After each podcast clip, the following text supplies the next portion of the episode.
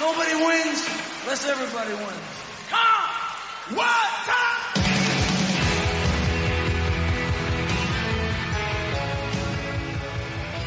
Como sabéis, normalmente empiezo los programas con una presentación, una pequeña introducción sobre el invitado de hoy, pero esta vez lo voy a hacer un pelín distinto porque voy a hacer una pregunta al invitado.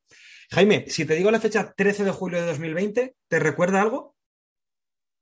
Pues me estás pillando totalmente por completo ahora, pero algo, algo me, quiere, me quiere ir sonando un poquito, ¿no? Pues corrígeme si no, si no me equivoco, que fue el día que, que se publicó en, en, As, pero no en As digital, sino en As en papel, tu artículo que es titulado Que Mahomes asalta la banca.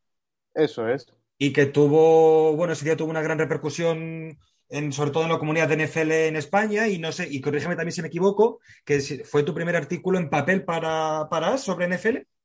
Eso es, ese año sí, hace un verano anterior estuve Ajá. también ya como becario. Uh -huh. Y ahí sí que escribí un poquito, pero mucho más pequeño. La, es, fue como la primera gran oportunidad que tuve de una página entera abriendo nuestra sección de más deporte y sí, se lió un poquito, como dices. Pues yo la, esa foto la tengo guardada, todavía la, he visto que tengo el tweet por ahí guardado porque fue cuando yo te empecé a conocer y desde ahí te sigo, te sigo un montón y te leo un montón, ya no solo de NFL, porque eh, yo no sé si hay algún deporte sobre el que no hayas hablado, sobre el que no hayas escrito. Sí, me lo, me lo dicen un poco, claro. Sobre todo eso, con el trabajo estos últimos años me ha ido uh -huh. llevando a conocer otros, otros deportes que me da cierta pena porque también un poco he abandonado un poco la NFL uh -huh. por, por esto, no he podido, sobre todo este año no estoy pudiendo seguir todo lo que me gustaría, pero oye, ahí está, sigue siendo uno de mis deportes favoritos, si no el, el favorito y oye, todo lo que sea hablar de NFL, yo encantado. Pues Jaime, bienvenido lo primero y muchas gracias por pasarte por, pasarte por aquí, como ya te he dicho fuera de la grabación. Que ya te digo que desde, yo no te, cono, no, no, te seguía ni te conocía de, de, antes y a raíz de ese artículo que tuvo, ya te digo, tuvo bastante boom, te empecé a seguir tanto en mi cuenta personal como en la cuenta de, de, de los retos del fútbol y, y, me encanta y me encanta siempre, siempre leerte y, y para mí ya te digo, encantado de que estés por aquí. Muchísimas gracias. Nada, ya ves, si es que mi caso ha sido un poco, pues, distinto a lo que estamos acostumbrados a ver hoy en día en, en el mundo de la NFL, sobre todo en las redes sociales, porque es mucha gente que surge, pues eso, a través de Twitter, de sus canales de YouTube. Y yo he tratado de meter un poco la cabeza en medios tradicionales. Estuve mm. en el diario AS, ahora estoy en la cadena SER, y a través de ahí sí que, pues, intento hablar todo lo que se puede, pero hay que entender, por ejemplo, me pasa con el artículo de Mahomes. Eh, al estar en un medio tan grande de tanta repercusión, no le estás hablando al mismo público que sigue a Spanish Bowl, por ejemplo. Claro. Hay que saber a quién estás hablando y yo siempre lo he dicho, yo hablo un poco en, incluso yo me considero un poco un dummy de, de la uh -huh. NFL y estoy hablando también para esa gente, para que entienda quién es Patrick Mahomes, cuánto se claro. le paga, cuánto se le puede incluso llegar a pagar pero es que a lo mejor lo está leyendo Manolo de 50 años en el bar, no lo está leyendo el seguidor medio que estamos acostumbrados a ver en la NFL. Claro, con, la, con lo cual la manera que tienes que hay que hacer para escribirlo, para que el, para que el, el lector que no es el público objetivo de, de, NFL entienda de qué le estás hablando, que también es una manera también de, de, de llamar a la gente con, para ver un poco, enterarse de qué va este, este mundo de la NFL. Exacto, estamos hay a veces que me da la sensación de que hay gente incluso que, que, le molesta que un novato empiece a seguir un poco la NFL y oye, todos hemos estado en ese lugar. Yo también Joder, claro. empecé a seguir la NFL, yo en su tiempo, vamos, veía la NFL, veía la Super Bowl y poco más. Y oye, pues poco a poco te vas enganchando Eso y hay es. que enganchar a esa gente. Si tú ahora directamente te pones a escribir en una página del diario AS sobre zona, la zona 3 que usan los Chicago Bears, esa persona va a pasar la página directamente porque no está entendiendo nada. Efectivamente. Es como lo que siempre ha contado un poco, un poco Ponsetti, ¿no? De cuando que, siempre se le criticaba mucho a la SER por hacer esas las Super Bowls, esas casi fiestas, ¿no? Por llamarlo de alguna manera, pero es lo que la defendió siempre, que es la única manera que él tenía o la única manera, el único camino que él ha encontrado para llegar a más público con, con la NFL. Eso es, y yo es que yo estoy a gusto personalmente claro. haciéndolo de esta manera porque incluso yo me considero así. Yo nunca me ha dado por consumir, ahora lo verás analizando la jornada uh -huh. que voy a ser un auténtico desastre, bueno. nunca me ha dado por consumir NFL de, de aquella manera en la que de una manera mucho más intensa de analizar cada jugador, cómo defiende los sistemas ofensivos, defensivos de cada equipo. Yo la disfruto a mi manera, que es pues un usuario mucho más medio, que estamos muy acostumbrados a seguir y leer sí gente, joder, claro, si te pones a leer a Rubén Ibeas, por decir Claro, o a, o a, Jesús Soler de Kicker con el tema de la estadística avanzada y tal. Exacto, y, y, si conoces todo aquello de lo que hablan, lo disfrutas porque son buenísimos, pero yo ni considero que tenga esos conocimientos ni pretendo llegar a esa gente. Claro, a mí, yo personalmente, yo tampoco soy un experto y estoy muy lejos de serlo, sí que es verdad que poco a poco, cada año, me, me, me, intento enterar un poco más, sobre todo de temas más técnicos, más tácticos de lo dentro del campo, pero aún así, yo, yo este es mi cuarto año siguiendo la NFL y aún así me sigue, me sigue costando mucho. Y, y, y, en algún podcast me ha pasado que me hablaban de alguna cosa que hasta a mí me ha dejado un poco, decirte, un poco fuera de juego, ¿no? Porque digo, uy, ¿qué, ¿y esto? ¿Y esto que me está hablando tal?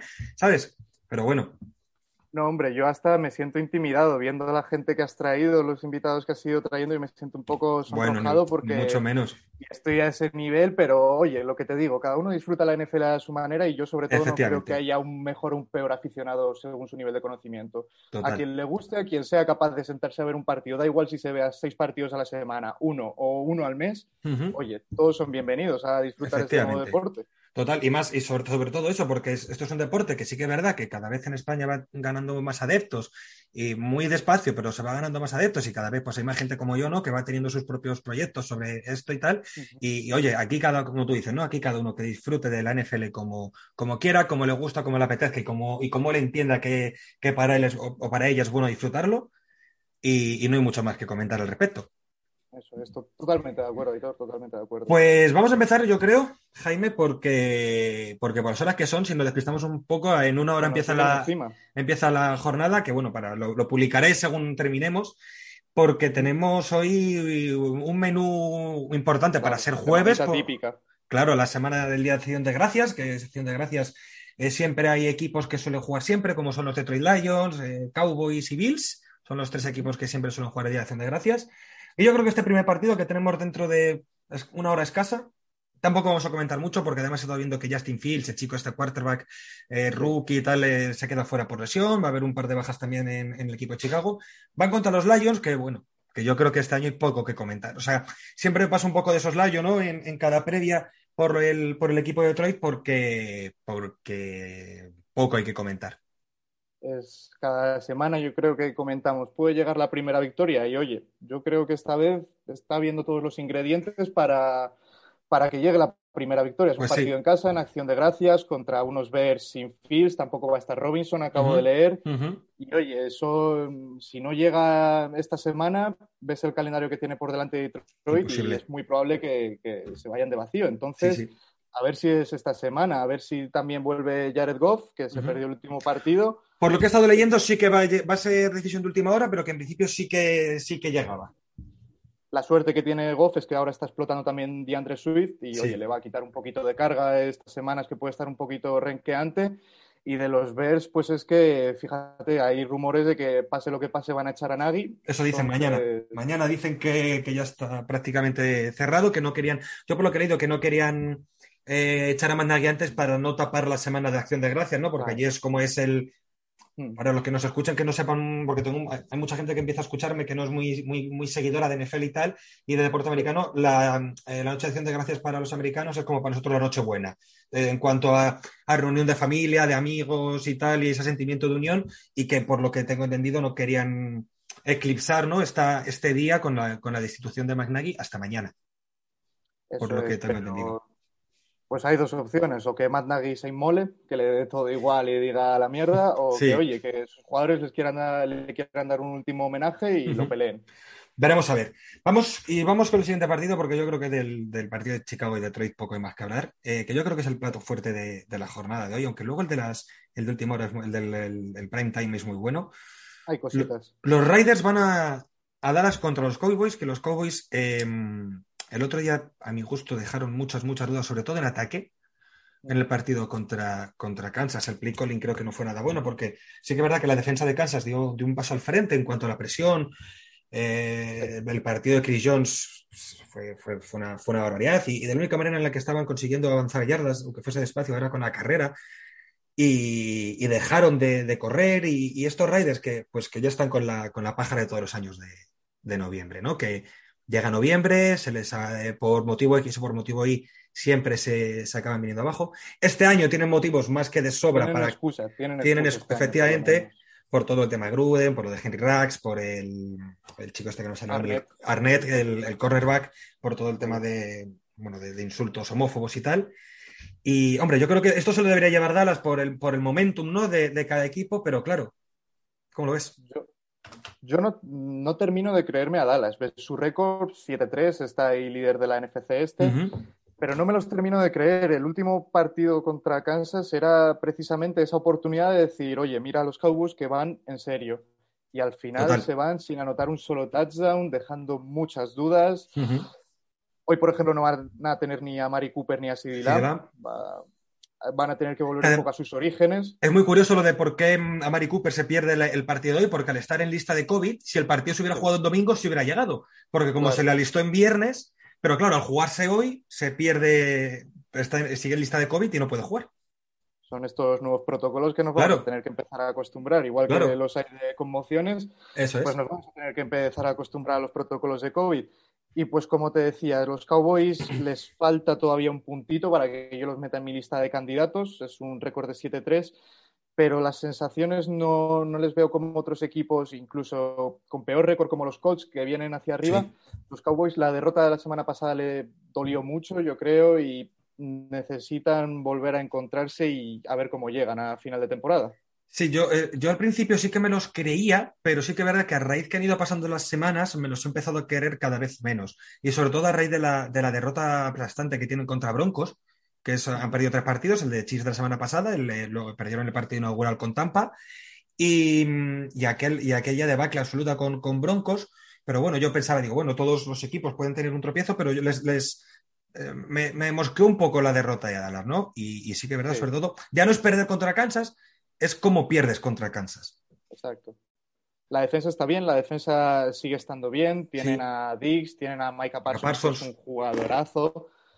Y sobre todo hoy contra Las Vegas, eh, Derek Carr va a tener enfrente a una defensa que ya ha demostrado que no te perdona un solo error.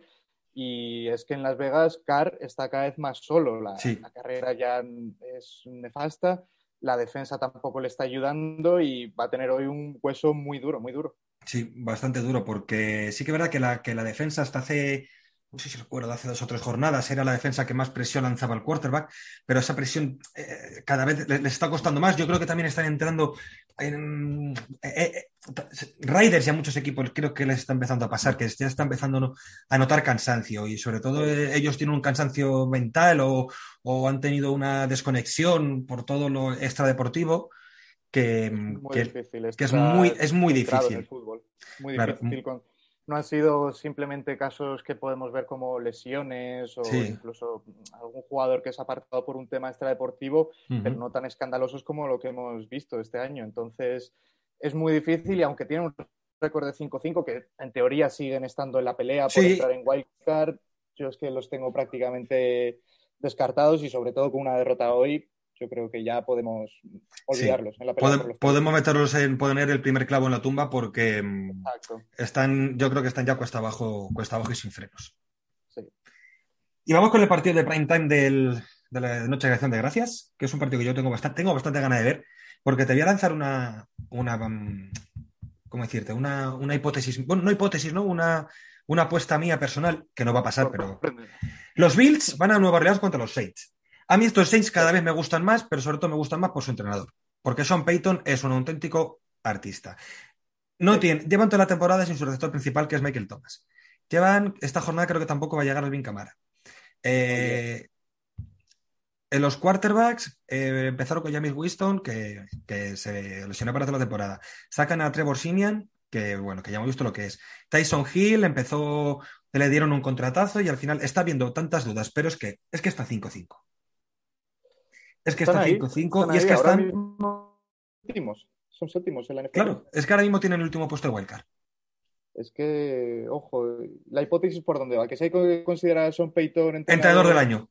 Si a mí creo que, o sea, no, no se lo va a conseguir porque la, la, filosofía de NFL y de, o de NBA o de deporte americano nunca es de darlos a, o sea, siempre pues al entrenador con el equipo que tiene mejor récord o a un equipo mm. muy, muy, muy, muy revelación pero estar en la conversación, yo creo que si consigue meter a estos Saints al final de año playoff con lo que están pasando estos Saints, estos Saints este año, creo que debería estar en la conversación. Debería, yo pienso así, es una auténtica pena lo que está pasando con los Saints porque esto que sigue siendo un partidazo, pero que iba a ser el partido estelar, se lo han cargado un poquito las lesiones, la, la gente que decías tú que falta, tampoco va a estar Ramchick, tampoco va a estar Davenport. Son muchas lesiones importantes en un equipo que, ojo, que llegó a ganar a Tampa, que es que tenía su momento esta temporada.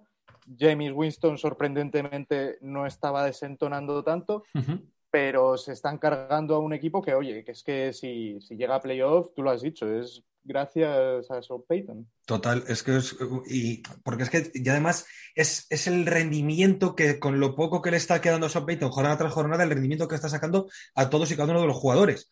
Hmm. Porque sí, la, eh... la, línea ofensiva está funcionando bien, la defensa está a un nivel con Demario, con Demario Davis que me, me parece un auténtico animal y que merece cada céntimo, cada, cada centavo que le están pagando lo, lo merece ese, ese, animal, porque es un animal. Y, y, es, y es que estos Saints a mí cada vez me gustan más. O sea, con, con lo poco atractivo, con lo que hay, que de, de, tantas bajas que tienen, a mí cada vez me gusta más verles. Incluso Simian, cuando empezó sí. a jugar, no desentonó. Ya en el último paso sí que tuvo alguna que otra pérdida tonta, uh -huh. que es algo con lo que tendrá que tener mucho cuidado, pero que un equipo con Simian esté en la conversación. Es que es un rookie. No nos olvidemos que es un rookie. Sí, sí. Que un jugador de sus características esté en eh, un equipo liderado por el Valle, esté sí, en la sí. conversación por los playoffs, es un mérito del entrenador, no cabe duro, duda. Duro. La defensa puede parar la carrera, lo ha, lo ha, demostrado, no tanto el pase, está sufriendo ahí un poquito más. A ver hoy contra. Que yo creo que, yo creo que Josh Allen, hoy, hoy Josh Allen va a pasarlo mal. Puede ser, ¿no? No está siendo una temporada fácil para él, no. que después de la del año pasado, este año era mm, puede ser principal candidato a MVP. Y es que los Bills es un equipo que me tiene muy. Muy desconcertado, muy despistado. ¿no? Sí, muy despistado. Pierden de casi 30 contra los Colts. Ves que ganan un partido y dices, venga, ahora se enchufan. Lo pierden el siguiente, les ha ganado Jacksonville. No sé todavía por dónde van a salir. La carrera es inexistente, es que ya prácticamente ni, ni lo intentan. La línea ofensiva no protege. Cuando le... Fíjate que ellos salen el, año pasado junto con Mahomes. Fueron los dos mejores quarterbacks contra defensa blitz, que bueno, para quien no sepa, defensas al blitz son cuando lanza todo el equipo la presión a la línea, al quarterback y dejan la, la parte de atrás bastante más descuidada, que con lo cual jugadores como Mahomes, como ellos salen, que tienen esa, esa inercia, ¿no? Ese, ese release, ese lanzamiento tan, tan rápido de dos segundos, pero Josh Allen le está costando mucho este año las defensas contra Blitz, porque le están llegando muy, muy fácil y muy rápido, la OL no está funcionando, por eso la, la carrera no está funcionando. Siempre a Josh Allen le viene bien tener el máximo de tiempo posible. El año pasado el principal éxito de los Bills fueron sus big plays, lanzar claro. profundo a Dix, y es que este uh -huh. año no tiene tiempo ni siquiera para que Dix llegue profundo. Entonces les está costando un poco encontrar su hueco, la línea no está protegiendo nada, y yo salen, yo creo que es, después de la temporada pasada, él ya sentía presión de este año, esa es su confirmación, y se le ve con presión porque se siente solo también realmente, claro. no tiene ni el apoyo ni de la carrera ni de, ni de su línea. Es muy interesante eso que dices de, de, de de Dix, de Stephon Dix, que a mí es uno de mis receptores favoritos, que a mí me encanta, es un corredor de rutas eh, fantástico y además es uno de los jugadores que a mi gusto mejor encuentra eh, las segundas jugadas en jugadas rotas, porque claro, el, el, defendían, protegían muy bien en el pocket a, a, a Josh Allen y claro, él, él encontraba esos, esos, espacios a Dix. De hecho, es que este año el receptor principal por número de targets está siendo Sanders, Samuel Sanders, que hoy precisamente juega contra, contra su ex equipo, contra Saints. Y, y, claro, estoy muy de acuerdo también contigo, ¿no? Que este año debía ser la consagración tan, tanto de ellos salen como de Bills en la, en la conferencia, ¿no? Para intentar de, desbancar un poco del trono eh, del que llevan cuatro años consecutivos siendo Kansas. Y, y claro, están sembrando tantas y tantas dudas que yo creo que estos Saints les puede meter hoy en un problema. Y es que hay que tener cuidado con Buffalo, ya pensando en, la, en, en playoff, play porque, uh -huh. ojo, eh, los veíamos ya como primeros de su, de su división, los, los, veíamos ya como un fijo. Sí, sí. Como un fijo en los playoffs y ojo, perdieron contra Colts. Si hoy vuelven a perder, se complica mucho la vida. Están ahí precisamente los Colts también, Browns y Steelers apretando mucho. y sería meterse en problemas a ver cómo reacciona un equipo que se estaba viendo ya en postemporada. Claro, es que tú fíjate, si perdieran hoy Bill se ponen 6-5 y si, y si tal y como está la FC, que están todos en, en, en un partido, hay como 5 o 6 equipos, se les puede complicar Ah. mucho, mucho la división. Sí, puede, puede meterse en un lío gordo y sobre todo con malas sensaciones, que es que Sí, sí, sí. estás en la misma situación que otros equipos, pero es que estos equipos están viniendo hacia arriba y tú estás con muchas dudas. Entonces sería un problema gordo. Efectivamente. Pues vamos, Jaime, con los partidos del domingo de la franja de las 7, que yo creo que vamos, vamos a empezar con el partido. Pues a lo mejor el, junto con el de Titans Patriots, con el partido de la franja de las 7 que más atractivo puede tener. Es muy bueno. Que esto es un partidazo. Tampa Bay va contra los Colts, contra Indianapolis, que a mí me parece la, la vara de medir de estos Colts. Va a ser una muy buena vara de medir de estos Colts que vienen en, en totalmente eh, carrera ascendente. Hablando de carrera, lo de Jonathan Taylor, que ahora mismo está a nivel de- Sí. del mejor animal de la liga. Es, es un partido, pues igual que lo decíamos antes de Dallas, que tuvo la semana pasada Kansas para decir, venga, vamos a ganarlo todo. Es este partido también para los Colts, que me están gustando mucho. Han arrasado con Buffalo. Ya van tres victorias seguidas y sobre todo eso, que han encontrado el equilibrio con el juego de carrera, que es lo que le faltaba las primeras semanas. Wentz se le veía desbordado. Ya ha surgido Jonathan Taylor, que está, pues es que tú lo decías, es que es a nivel de MVP. Y su duelo contra la defensa de Tampa es muy atractivo. Una defensa de Tampa que hemos visto sufrir contra la carrera en, en las Sí. últimas semanas, les hemos visto que son mortales, que es que parecía que no tenían ninguna fisura y a ver este duelo, la defensa de Tampa contra Taylor, me parece muy atractivo en esta franja. Pero sí, sí, junto, ya te digo, junto con el partido de Titans Patriots, que es el partido del, del otro rival de división de, de Indianapolis, a mí me parece un partido, porque además también es una, me va a parecer también buena vara de medir para Tampa. Bueno, no es Sí. vara de medir, pero que, sino que va a ser un duelo bonito ver a- a- a al ataque de Tampa, ¿no? Al- a este ataque que están todos involucrados con- por culpa de Brady, que tiene todo el equipo de ataque enchufado. De hecho, ah, creo que están ya todos, creo que tanto, bueno, Antonio Brown ahora se ha quedado un poco por, por todo el tema del, de supuesta falsificación de, de vacunación y tal. Eh, es, que, es que estaban todos, tanto Antonio Brown como Godwin como Mike Evans, los tres por encima de las 700 yardas de, de, de, de pase. O sea, tienen a, a, todo el equipo involucrado y contra esta defensa de Colts, que se habla poco, pero tienen un front seven muy, muy bueno. Y pueden hacerle. Vamos, tengo muchas ganas de ver este partido. ¿eh? Es que por plantilla te paras a ver los Colts y hay pocas plantillas mejores en la liga, ¿eh? por calidad de, de cada Porque... uno de los jugadores. Es un equipazo que sorprende incluso que vayan 6-5. Les costó empezar, pero ahora sí, sí. han cogido velocidad de crucero y es que a ver quién los para. Pero vaya, Tampa, yo veo Tampa es Tampa, Tom Brady es Tom Brady. Han tenido accidentes, perdieron contra uh -huh. Washington, eh, pero ya, bueno, contra Giants otro rival que no era exigente había que ganar y lo hicieron. Y lo ganaron muy bien. De una manera sólida. Uh -huh. De hecho, esta semana vuelve Vivita Bea, que ¿Sí? también ahí está un poco esas fisuras que veíamos en el juego contra la carrera va a ser de gran ayuda. Y también es una prueba de fuego para los Buccaneers porque, sobre todo, yo lo pensaba antes, que hay que tener en cuenta que es una plantilla veterana, de las más veteranas de la liga. Uh -huh. Este año tenemos una semana más y probablemente sería de los equipos más interesados en pillar el seed número uno, en tener una semanita de descanso en playoff, porque, a ver, Brady ya nos ha demostrado que no tiene 44 años, que parece que tiene 20, pero ojo, que tiene mucho jugador veterano y le puede, puede llegar con el agua al cuello. Al Total. Y ahora que dice de Brady, es que Brady para mí, para mí ahora mismo es el favorito del MVP. Para mí es mi, es mi MVP. Yo Ahora, alucino con él. A día de hoy quedan todavía con la de hoy. Eh, quedan, bueno, hasta que acabe, quedan cinco jornadas. Bueno, seis, seis semanas. Quedan seis semanas. Eh, pero es que ahora mismo, dio por hoy, si tuvieran que dar el MVP, yo creo que el MVP de esta, de esta temporada regular es Tom Brady. Y a ver, quizás hay también cierto demérito de algunos jugadores, por ejemplo, Patrick sí. Mahomes, que bueno, ahora se está enganchando un poco a la conversación otra vez, pero no se ha visto lo que esperábamos. Derrick Henry está a nivel de MVP, se lesiona.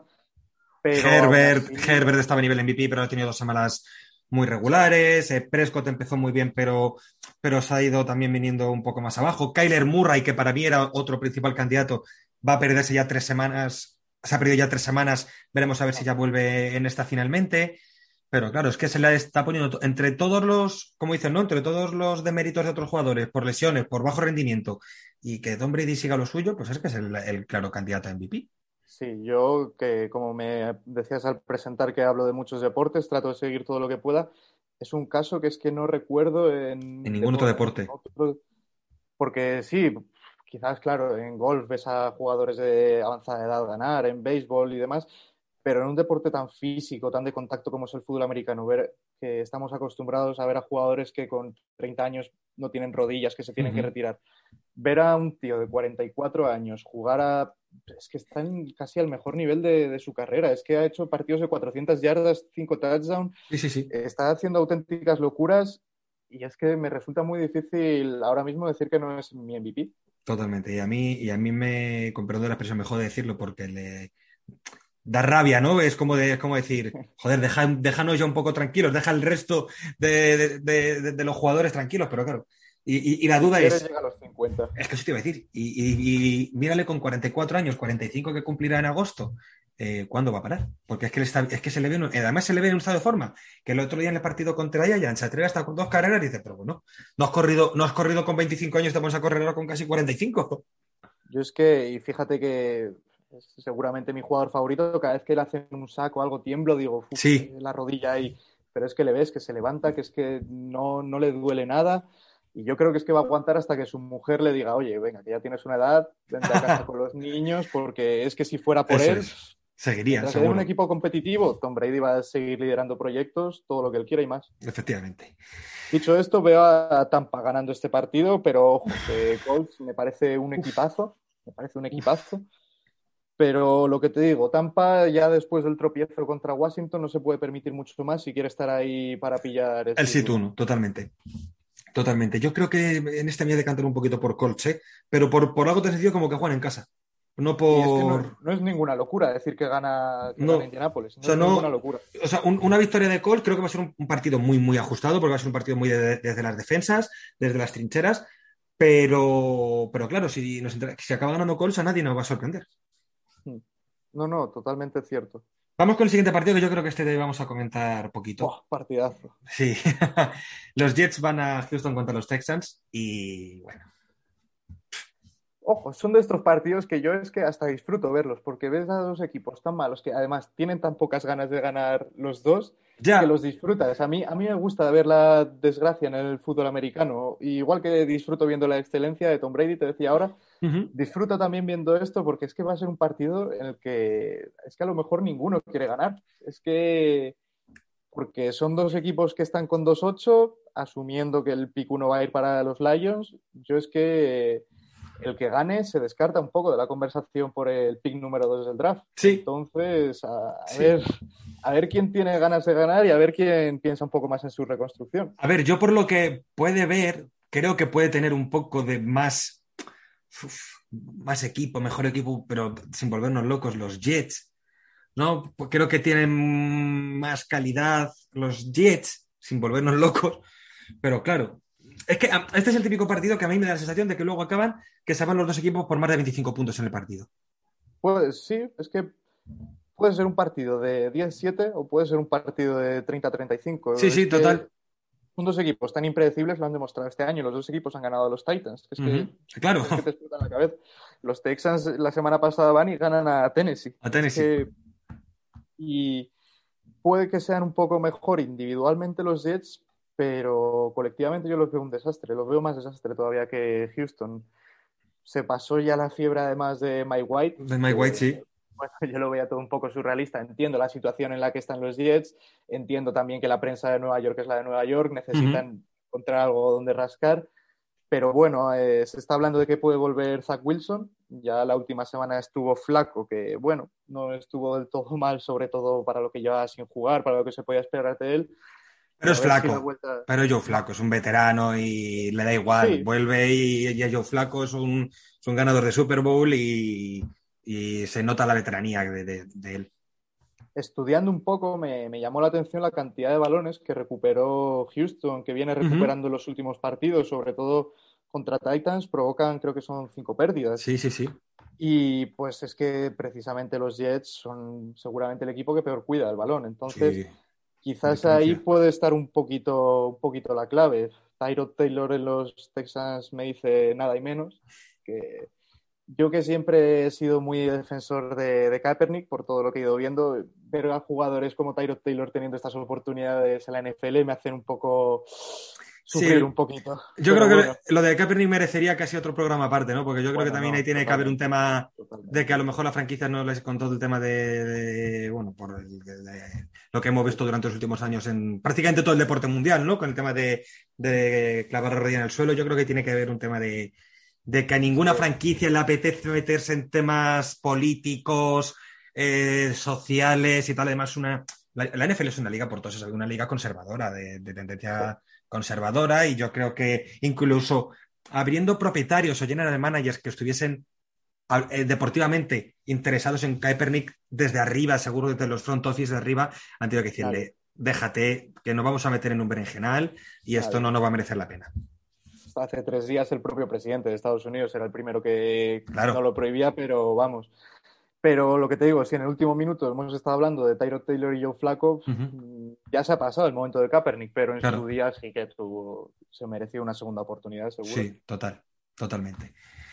Vamos con el siguiente partido, que es un duelo divisional. Eh, los Philadelphia Eagles van contra los New York Giants. Eh, lo hablo mucho con Alex de NFL Spain, al que le mando un abrazo de aquí, que sé que a veces me escucha. Eh, a mí estos Eagles me están gustando. A mí también. A mí estos Eagles me están gustando. O sea, lo hablaba con Alex el otro día en Twitter, perdona que te corte. Lo de Jalen Hurts para Filadelfia es un win-win, lo mires como lo mires. Me refiero, la, explosión del chico, si tú le quieres seguir manteniendo como tu quarterback principal, es buena noticia, porque tienes un quarterback. Pero si tú le quieres traspasar, que esta temporada que está haciendo Jalen Hurts, lo que está haciendo es que su valor como jugador para un posible trade aumente. Exacto. Con lo, cual, para Filadelfia es un win-win de todas, todas. Sí, la semana pasada contra los Saints estuvo muy bien Hurts, que fíjate, se me había olvidado decirlo, que un poco yo salen contra los Saints, tendría que verse vídeos de lo que hizo Hurts porque supo, supo sobre todo explotar su capacidad atlética, que es al final lo que define a Hurts. Sí, sí. Y es que su, amenaza dual, ahora que han encontrado también un equilibrio muy bueno con la carrera, que ha vuelto muy bien Miles Sanders, están empezando a ser peligrosos Filadelfia, siguen con un récord negativo, pero oye, esto debería ser una victoria entre comillas fácil para ellos y se ponen ya con 6-6. La NFC de momento está barato, entrar en Wildcard. Es que yo creo que, ganando, yo creo que ganando este partido, yo creo que se, meterían en puesto de Wildcard. No, no tengo la clasificación ahora mismo aquí a, mano, pero yo creo que no, no estarían lejos de meterse en puestos de Wildcard. Ahora mismo en Wildcard la, la, cierran los Saints con un 5-5, igual que claro, Minnesota. Claro. se ponen con un porcentaje del 50%, vaya, y oye, sí, sí. y no tienen un calendario tampoco extremadamente difícil. Están en una división, van a tener partidos con rivales divisionales que se pueden ganar. Entonces, ojo, que hasta ahora yo era del discurso de que a Filadelfia no se le puede exigir mucho más, porque hasta ya unos partidos con, mucho dudas, con muchas dudas, pero está compitiendo y con la tontería de ir compitiendo se, está subiendo al carro. Sí, Dylan Hartz me ha encantado, me ha encantado lo que le vi el otro día contra los Saints.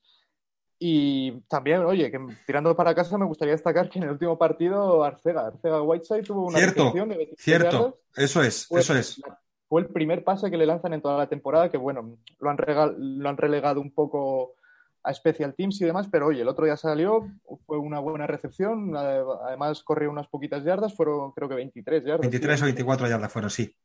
Y oye, es que también ves el nivel de los receptores y hay mucha gente, lo leía porque me gusta un poco leer sobre Whiteside, que le están pidiendo que juegue por encima de Rigor, que por ejemplo es que es un, receptor que te dice muy poco. Y oye, es que al final casi no ha tenido oportunidades Arcega. Corrígeme si, me equivoco, pero eh, Arcega es un receptor que en, que en Philly, que en Filadelfia gusta. Y que, ha, caído de pie allí. Y, se, y ya, ya la temporada pasada o hace dos temporadas ya incluso se le pedía que, tuviese más presencia en Snap, porque al principio sí que es verdad que entró en un rol muy de, receptor bloqueador, mucho en, equipos especiales de bloqueando y tal, pero yo por lo que tengo leído y tengo entendido, en, por lo que he leído también de prensa de Filadelfia en, relación a Arcega, es que se le está pidiendo más, eh, que interactúe mucho más con la pelota, que, o sea, que, tenga mucho más reacción, o sea, que le tengan más en, que le lleguen más targets de pase. Gusta sobre todo por su, por su actitud, porque este, este verano mm, prácticamente todo el mundo contaba con que lo iban a cortar, que no iba a entrar en la plantilla final de 53 Y fue una sorpresa que entrara y es que lo dijeron desde Filadelfia, que había entrado sobre todo para participar en especiales, pero por su actitud, porque es un chico con una capacidad de trabajo y esfuerzo que no es muy habitual en la NFL, con tanta cabeza loca. Y oye, a ver si ojalá, ojalá silenciosamente pueda ir cogiendo un poco de presencia, porque estos años con, con Carson Wentz era un poco desesperaba porque es que se notaba que, es que no, ni, ni lo miraba. Ni le miraba. no, no, confiaba nada en él y oye, pues mira, a ver si que es simplemente una recepción, pero oye, primer pase que le lanzan. Pero sí, pero, pero si hay que seguir un camino es este.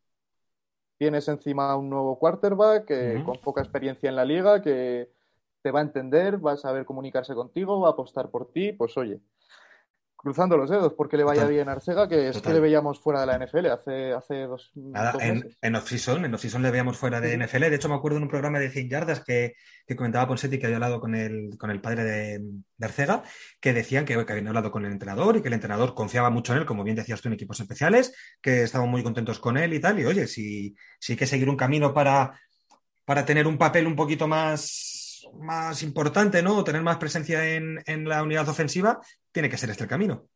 Lo, lo que haga falta. Eh, Efectivamente. hemos, hemos, visto a jugador Cordal Patterson, que ahora está a un nivel increíble en Atlanta. Sí, sí. Siendo con los special teams, destacó y se hizo un hueco y mírale ahora. Y ahora le tienes como, como le preguntaban hace dos semanas a Cordal Patterson, que decían, ¿quieres receptor o running back? Y decía, no, no, yo soy un atleta. Exacto, ni, ni él lo sabía y, y es que hay casos en los que no hay ni por qué saberlo. Claro si funciona así y tal, pues, pues veremos. A ver, desde aquí que no, no llegaron nunca, pero bueno, mucha, mucha suerte y de aquí seguiremos muy, muy de cerca a Arcega y a ver si, si tiene suerte. Pues ojalá, porque no es habitual ver a un español en la NFL. Tenemos la suerte de tener a dos ahora y es que les tiene que ir todo lo, bien que se pueda porque es un orgullo. Total. Vamos con el siguiente partido que, que tiene, tiene su miga porque estos Dolphins van el calendario que les queda les, puede sonreír un poquito y reciben a, los Carolina Panthers, que parece que, lo de Cam Newton, independientemente de lo deportivo, les ha, les, ha sido un chute de moral tremendo a la franquicia. Sí, yo visto, una vez vi el anuncio y una vez he visto estas semanas cómo se han ido desarrollando, yo creo que el fichaje de Cam Newton tiene un componente mucho más emocional que, de juego realmente. Cam Newton ahora mismo es una sombra de, lo que llegó a ser, pero es que en Carolina quizás hacía falta también ese chute emocional más que, más que de juego. Eh, perdieron, perdieron la semana pasada contra, contra Washington, creo que fue por una anotación, y bueno, poco a poco se pueden agarrar también a McCaffrey, que está volviendo a ser el mismo, que es que le estaba costando arrancar, venía de mucha mala suerte. Es que McCaffrey es la piedra angular de ese equipo. Exacto, y, y oye, y se puede compenetrar muy bien con Newton. se conocen. Una, una, amenaza muy buena. Entonces, habrá que ver cómo responde Newton con la defensa de Miami, que era, ha sido este año ha sido de las peores contra el pase, aunque las últimas jornadas han mejorado un poquito. Pero bueno, a ver cómo gestiona aquello y sobre todo van a tener que saber cuidar el balón y resistir a, a los blitzes, que es que así es como se ataca a Cam Newton y es un, es un duelo muy, muy atractivo de, Mucho. quarterbacks, porque Mucho. frente Tua, que oye, al final han decidido apostar por el Miami, una vez se lo quedaron, quedaba, había que ver si seguía jugando, si lo iban a sentar, pero oye, van con él, van tres victorias seguidas y, y bueno, es un récord de 4-7, yo creo que a lo mejor esta racha ya llega un poquito tarde. Sí. Pero, pero bueno, cosas más locas hemos visto en la NFL sobre todo la defensa he notado que ha mejorado eh, más que en sensaciones en resultados. Está permitiendo muy pocos puntos y provocando muchas pérdidas. Entonces, a ver si siguen con este momento un poco ante Carolina. Total, y cogiéndote el guante de lo que decía de Tua, precisamente yo creo que eh, situaciones diferentes, ¿no? Pero el, tema de Tua es totalmente lo antagónico, totalmente lo opuesto al tema de Jalen, de Hurts. En Filadelfia han apostado por él, independientemente del futuro, de que fuese a ser él o no el cuarto de la franquicia. Eh, Miami mm, no ha terminado de confiar nunca en ellos y eso es eso es perder para Miami por, por, ambos casos. Tanto si te lo quieres quedar, el chico no va a tener la confianza, y si te lo quieres vender, lo único que estás haciendo es mm, de evaluarlo. Es, es, complicado, es un entorno muy complicado para Tua que ya llegó a la NFL con muchas con muchos problemas. La última, la última temporada de, de, su, de, su, temporada en college, en instituto, en Alabama, al final de temporada ya, ya llega con lesiones, llega tocado con sí, el, tema de la, el tema de la cadera. Grave, exacto. Uh -huh.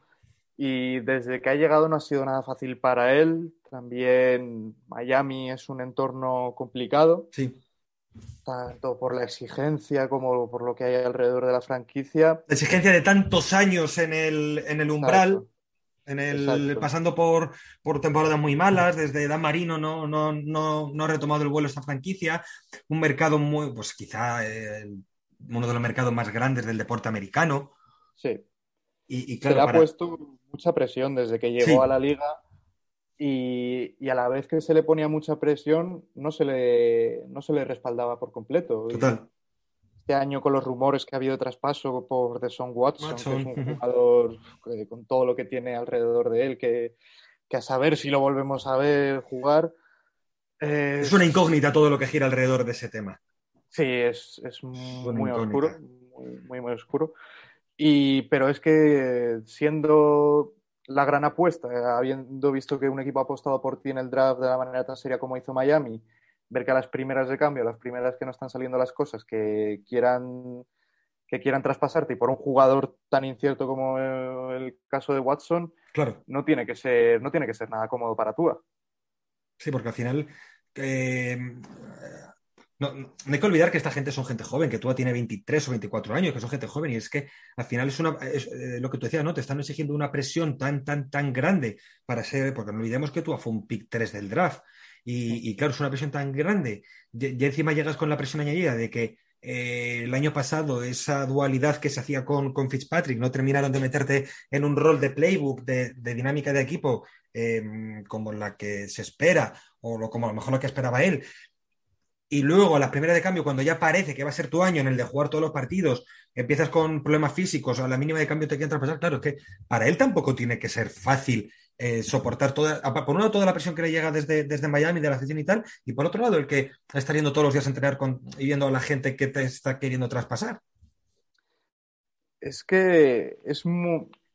estamos entrando en una tendencia peligrosa en la NFL de buscar exigir a chicos de 21 años, 22, que se conviertan en, de manera inmediata en líderes de la franquicia. Y es que en los últimos años te pones a repasar draft por draft los primeros, los primeros quarterbacks en salir elegidos. Este mismo año se está hablando de que si, de que si Lawrence no está haciendo lo que se esperaba, uh -huh. de que por ejemplo, te pones a pensar, los mejores quarterbacks actualmente en la liga, pues podemos hablar de Rodgers, Brady, Mahomes. Pues, Brady fue elegido, ya sabemos de la manera que fue elegido. 200, 200 de un draft. Rod Rodgers venía a sustituir a Fabre, pero uh -huh. a su debido tiempo, sin ninguna prisa. Mahomes, Mahomes su, primera te, su primera temporada eh, jugó los últimos, el último partido y algún snap suelto, pero Mahomes no empezó a jugar todos los snaps y todos los partidos hasta su segundo año. Sí, sí, Mahomes se le elige en primera ronda, es cierto, pero antes se elige, por ejemplo, a Trubisky. Claro. A Trubisky se, se, le coge con el pick número 2 y ya Eso vemos es. dónde está. Son esos casos, pues como Trubisky mismo, o espero que no le pase a tú, que si desde el minuto uno esperas que lidere tu, tu franquicia, es peligroso, porque es gente Claro. muy joven y, y un quarterback es seguramente la posición en la que más aclimatación necesita un jugador, más necesita sentirse relajado, sin presión. Entonces, como te digo, es una tendencia peligrosa que no, no sé hacia dónde Es el- es- el, eh, como decirte, el punto negativo de, de Justin Herbert, de Patrick Mahomes, que crean, crean una expectativa demasiado alta, ¿no? Es el problema de, de esos impactos tan brutales desde que ponen a esos chicos a jugar, que porque la, la temporada que Mahomes es titular es MVP. Sea, Justin Herbert el año pasado, rookie del año. Justin Herbert hasta mitad de temporada, hasta hace tres semanas, estaba en su segundo año en, en la conversación del MVP. Son esos, esos contrapuntos, ¿no? Que todos, que cualquier chico que draftes, eh, cualquier franquicia ya te exige que seas en la semana 3 es un Mahomes, un, un Justin Herbert, y eso es, es- es un problema para esos chicos. Hay pocos casos así y es Claro. que hay que, hay que tener mucho, mucho cuidado porque Sí, un jugador puede ser muy bueno en, en fútbol universitario, pero la NBA es totalmente distinta. Y sobre, y sobre todo pues para jugadores la importancia que tienen en un sistema como es el quarterback. Y es que, pues eso, hablabas de Justin Herbert y Justin Herbert, pues es que se, se eligen a dos quarterbacks por encima de él, que incluso ni siquiera él yo creo que llegó a Los Ángeles con las exigencias que ha llegado mucho menos, a Miami. Mucho menos. En Los Ángeles no se le ha puesto a Herbert la presión que se le ha puesto a Tua desde el minuto uno en Miami y ni, puede ni, ser eso uno de los ni a, ni, a, ni a, Joe Burrow en Cincinnati, aun por mucha lesión, por mucho, por mucho que estuviese lesionado el año pasado. Joe Burrow se lesiona, pero el año pasado Cincinnati no tenía por qué ser un equipo ganador. Nada, nada. Y este año, oye, está siendo mucho más lo que esperábamos de, sí, sí, de total, Burrow. Total. Pero es eso, hay que, es una posición en la que hay que mimar mucho a esos jugadores y yo creo que con Tua no se ha hecho en ningún uh -huh. momento y lo están, lo están pagando en Miami. Pues mira, creo que no hay mejor conversación para hilar con el siguiente partido del tema de proteger a un quarterback, de, de, de llevarle una transición muy poquito a poco. Y de esto creo que de Bill, Bill Belichick sabe mucho y, y Mac Jones para mí ahora mismo es el rookie del año. Sí. Para mí. Sí, sí. Y los Patriots reciben a los Titans en el que es para mí el, el no el partido de la jornada, porque hay un Rams Packers luego del que luego hablaremos, sí. pero este Titans Patriots a mí me parece el partido de la franja de las 7. Es, es, un partidazo, un poco quizás manchado por la ausencia de Derrick Henry. A todos uh -huh. nos habría gustado ver ahí a Derrick Henry. Sobre todo a mí pero... por mi fantasy.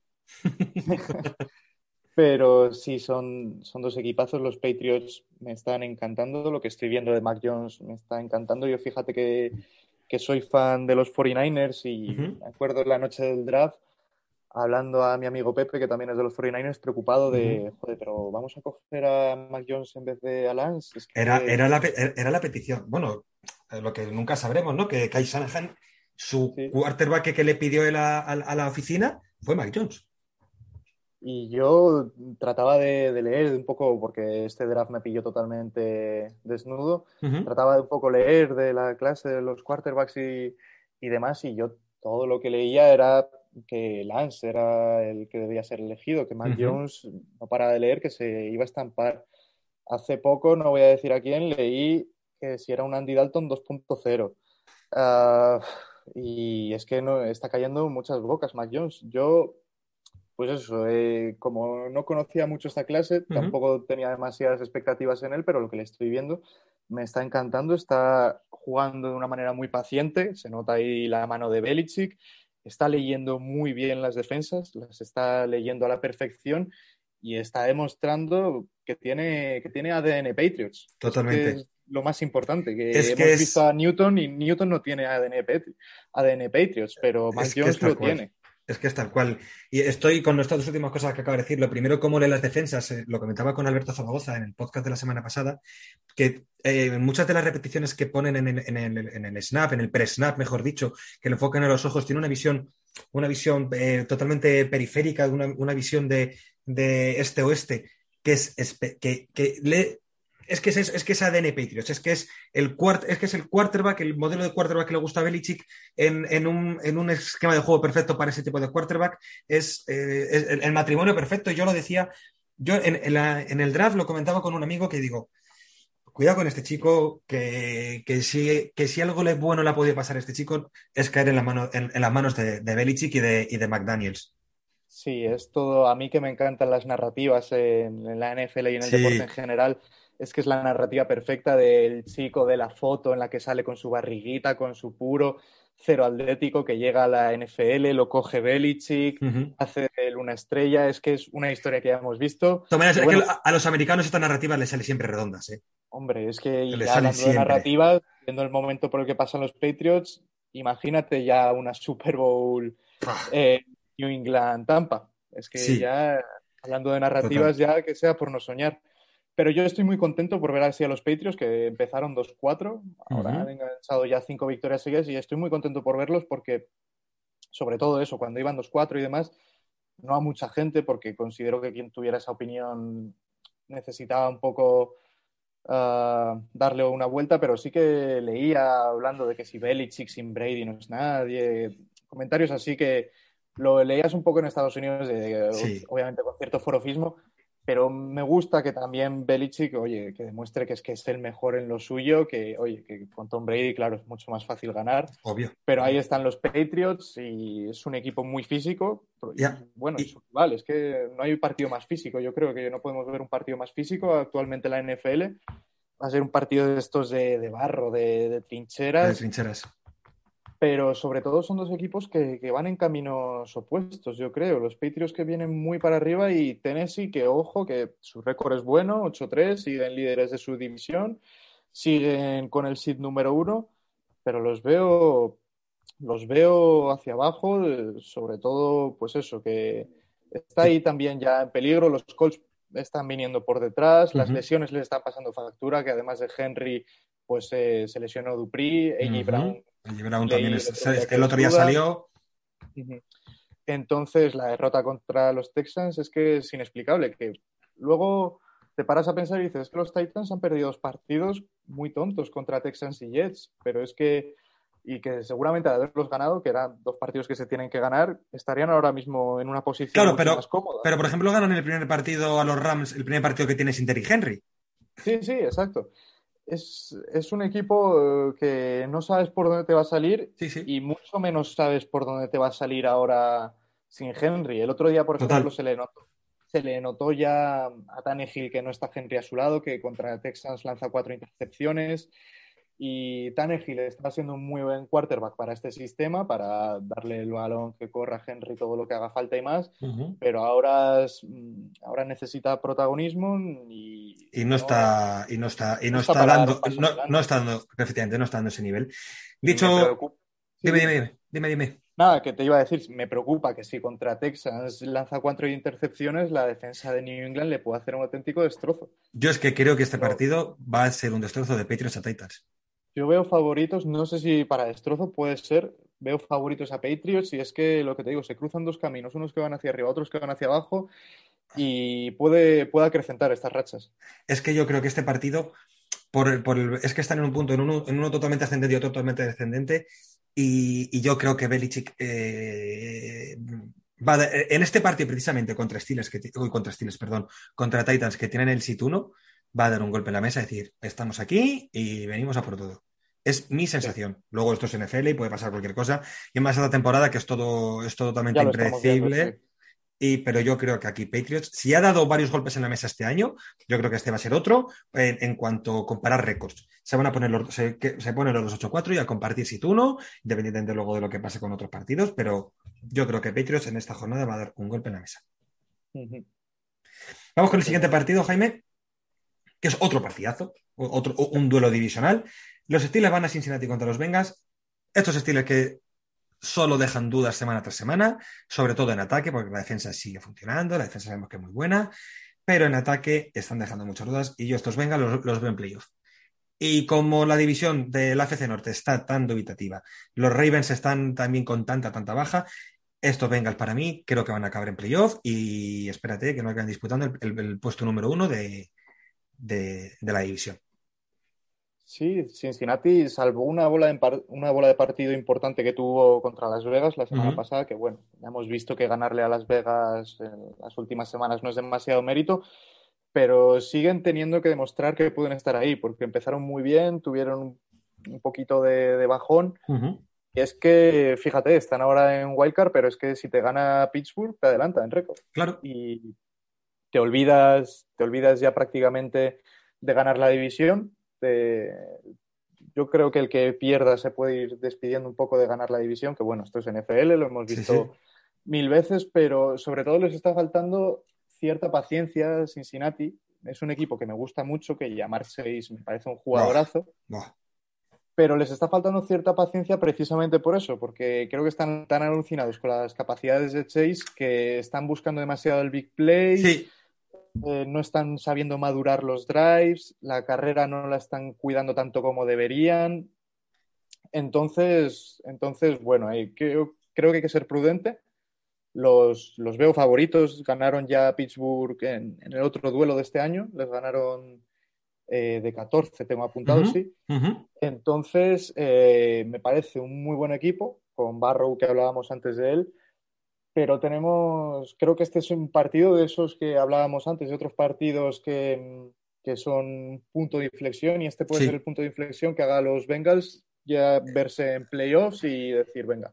Estoy muy de acuerdo contigo en lo que has dicho, que yo creo que esta, que esta conexión de, de Joe Borro con, con Jamar Chase eh, ha sido una, no una sorpresa, pero es que ha sido, ha sido un impacto, un, impacto bestial ya no solo en Cincinnati, sino en, la liga en sí, ¿no? Porque ya no estamos hablando de que Jamar Chase sea el, mejor receptor de la clase de rookies de este año, sino que está en números de top 4, creo, top 5 receptores de, la liga.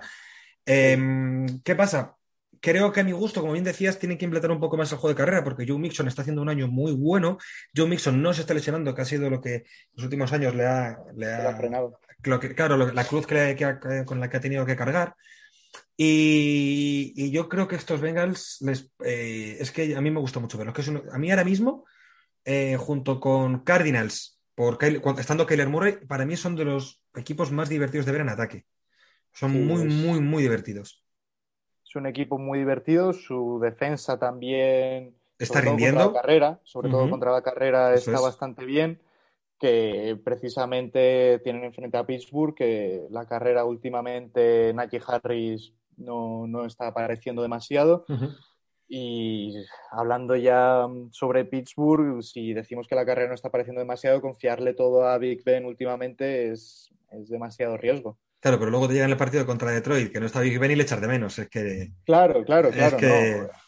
obviamente, no tienen, no tienen un sustituto de garantías. entonces, hasta que no lo encuentren, tienen que seguir tirando con él. Pero mira, la semana pasada pierden, pero están cerca contra, contra Chargers en un partido muy, buen partido. lo disfruté mucho. Echó en falta Pittsburgh a la defensa, que, pero esta semana ya vuelven tanto Watt como Fitzpatrick como Hayden vuelven. todos. Eso es. Entonces es un salto de calidad más que evidente a la defensa, que sobre todo debe ser la, base del equipo de Tomlin. Total. Si este, estos estilos, a mi gusto, están a un quarterback de, de estar en esa, en esa en ese grupo de contenders, de aspirantes en, la AFC. Sí, es, un quarterback lo que decíamos. Es que, claro, teniendo en el banquillo a Mason Rudolph, no puedes. No, pero, pero bueno, todo apunta a que esta va a ser la última temporada de Ben. Va a liberar 40 millones, va a liberar 44 millones, creo que son de cap. Y claro, con el futuro de Russell Wilson tan Sí, ahí hay quarterbacks que van a salir al eh, mercado. Aaron Rodgers, a, ver, a ver Derek Carr, por mucho que diga que quiere retirarse en Las Vegas, tal y como está el ambiente, es un poco un ambiente hostil en, Las Vegas. Derek Carr a mí me encajaría, yo creo que de los quarterbacks, a mí es el que más me encajaría en Pittsburgh. Eh, veremos a ver, porque yo creo que, Pittsburgh puede ser, además, un equipo, un equipo histórico, eh, puede ser un, equipo que llame mucho la atención a, quarterbacks que estén disponibles o que digan que quieren salir este verano de, su franquicia. Van seguramente van a encontrar este verano un quarterback con calidad suficiente para ser titular. Ya veremos si es una estrella de la categoría de Wilson o si es alguien quizás de un, de una talla más mediana, como puede ser Garópolo, que también va a pelear por un contrato. Entonces veremos un poco qué es lo que encuentran. Total. Y vamos con el último partido de la franja de las 7, Jaime. un partido que tampoco yo creo que no tiene mucho atractivo, porque yo creo que todo lo que nos saquen los Falcons ganen a, los Jaguars allí en Jacksonville será una sorpresa. Aunque estos Jacksonville pues, están, bueno, tienen destellos, tienen puntos que, bueno, que parece que sí, pero aún así el récord es el que es, el equipo es el que es. Se han apaciguado mucho las aguas con el tema de Urban Meyer, pero yo creo que estos Falcons, pues sin tener mucha, mucha calidad, sin ser un equipo muy, muy brillante, pero yo creo que se lo tienen que llevar. Es que yo fíjate que creo que, que Jacksonville no me parece ni siquiera eh, peor equipo que Atlanta ahora mismo. Es que Atlanta lo, lo ve una franquicia sin rumbo. Además, ah, es que en los, últimos partidos llevan un combinado de 68-3. De 68-3. Es que pierden contra Patriots, contra Patriots 25-0 y contra Cowboys 43-3. El ataque no existe, la defensa tampoco. Ahora encima no va a estar de lo poco bueno que era Patterson. Eh, Calvin Redley sigue fuera por motivos de, de, ma- salud. de- de manera, de manera indefinida, como bien dijo Elena, que el comunicado que sacó, creo que hace ya tres semanas, una o cuatro Sí. semanas, una cosa así. no, no tiene pinta que vaya a volver pronto, de No. momento no, sabemos nada de él. Y es que hay muy pocas buenas noticias en Atlanta ahora mismo. Kyle Sí. Pitts es de lo poco que puede presumir ahora mismo. Y es que es un equipo muy débil mentalmente, les hemos visto perder partidos de manera surrealista prácticamente. Ujú. Y oye, Ja- Jacksonville es un récord muy malo, es un 2-8, pero compite, compite los partidos. Y a mí eso me está gustando de ellos. La defensa no es tan mala como puede parecer. Bueno, Eh, es para un Sí, equipo de un récord para- de 2-8. Oye, Sí, a ver, es, obviamente no va a ser una defensa Claro. de élite, total- ahí- pero- totalmente de acuerdo. pero es un equipo que por lo menos, oye, compite. Contra San Francisco la semana pasada precisamente no compitió. Pero bueno, eh, Lawrence sigue encontrando, yo creo que un poco su hueco en una franquicia que no deja de ser caótica, eh, con todo el tema de Urban Meyer y demás. Pero, pues oye, yo creo que contra un equipo tan débil mentalmente, sobre todo como es Atlanta, estos Jaguars pueden ser peligrosos. A ver, yo creo que se lo va a llevar Atlanta porque mm, al Debería, final- sobre el papel debería. sobre- pero volvemos a lo mismo. Está tan loca la NFL que ya no, es que ya no sorprende nada. O sea, y, una, y ahora mismo una sorpresa de, o sea, una victoria de, de Jacksonville en casa contra los Falcons no sería una de las sorpre- no sería la sorpresa Yo del no, año. yo no me atrevería a llamarla No. mi sorpresa. Así No, que no, quizá no. Quizá no. Totalmente. Vamos ya con los partidos de la franja de las. Con uno, con el único partido de la franja de las 10 y 5. Duelo divisional, partido muy bonito, yo creo. Los Chargers van a Denver contra los Broncos. Es, es un partido muy bonito también por lo, por lo que está en juego. Otra vez estamos hablando, los Chargers están ahora mismo en Wildcard, los Broncos están a un partido y es que si, si gana Denver tenemos ahí empate y lío para lo que queda de temporada. Denver es un equipo que yo creo que no muchos contábamos con, sobre todo con sus buenas, creo que transmiten mejores sensaciones que el récord que tienen ahora mismo. Totalmente de acuerdo. Pero Totalmente de fíjate, acuerdo. antes que he estado estudiando un poquito, es que he visto los partidos que han ganado Broncos y de, los- de las cinco victorias son Jets, Giants, Jaguars y Washington, además de Cowboys, que son Sí. cuatro victorias que es que mm, el 90% de los equipos de la NFL debe ganar. Claro. Entonces, tengo un poco de sen- sentimientos contradictorios con Broncos, porque digo, tienen muy buenas sensaciones, pero es un récord que son partidos de que tienen que ganar sí o sí. Es un equipo de mucho talento, muy joven, que Sí. vuelvo a lo mismo. Están a un quarterback de ser para mí uno de los, uno de los contenders. Se habló Sí, mucho eh. en el último tramo de off-season de que estuvieron en negociaciones con Aaron Rodgers. Y a mí me parecería un destino para Aaron Rodgers maravilloso, porque tienen Sí. un talento en el cuerpo de receptores. Eh, tienen un juego, un juego de carrera que les, que les eh, que descarga mucha presión al quarterback. La defensa, para mí, tienen ahora mismo uno de mis jugadores em, fetiche, que es Patrick Surtain, que me parece, Sí, eh, me parece bestial.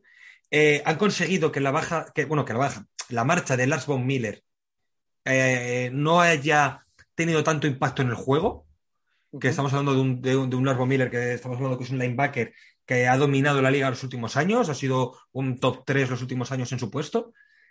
Y te digo exactamente la- el mismo discurso que te digo de Pichu. Para mí está en un quarterback de ser un aspirante de los de verdad.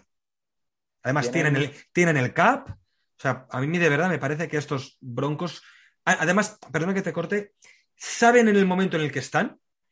Por eso yo creo que la decisión de, de, de Bridgewater como quarterback en principio de temporada fue una buena decisión. Quizá un poco más retegui, porque sí que es verdad que Drew Lock es ese, es ese quarterback más pistolero, ¿no? Que aunque le intercepten tres veces va a seguir lanzando.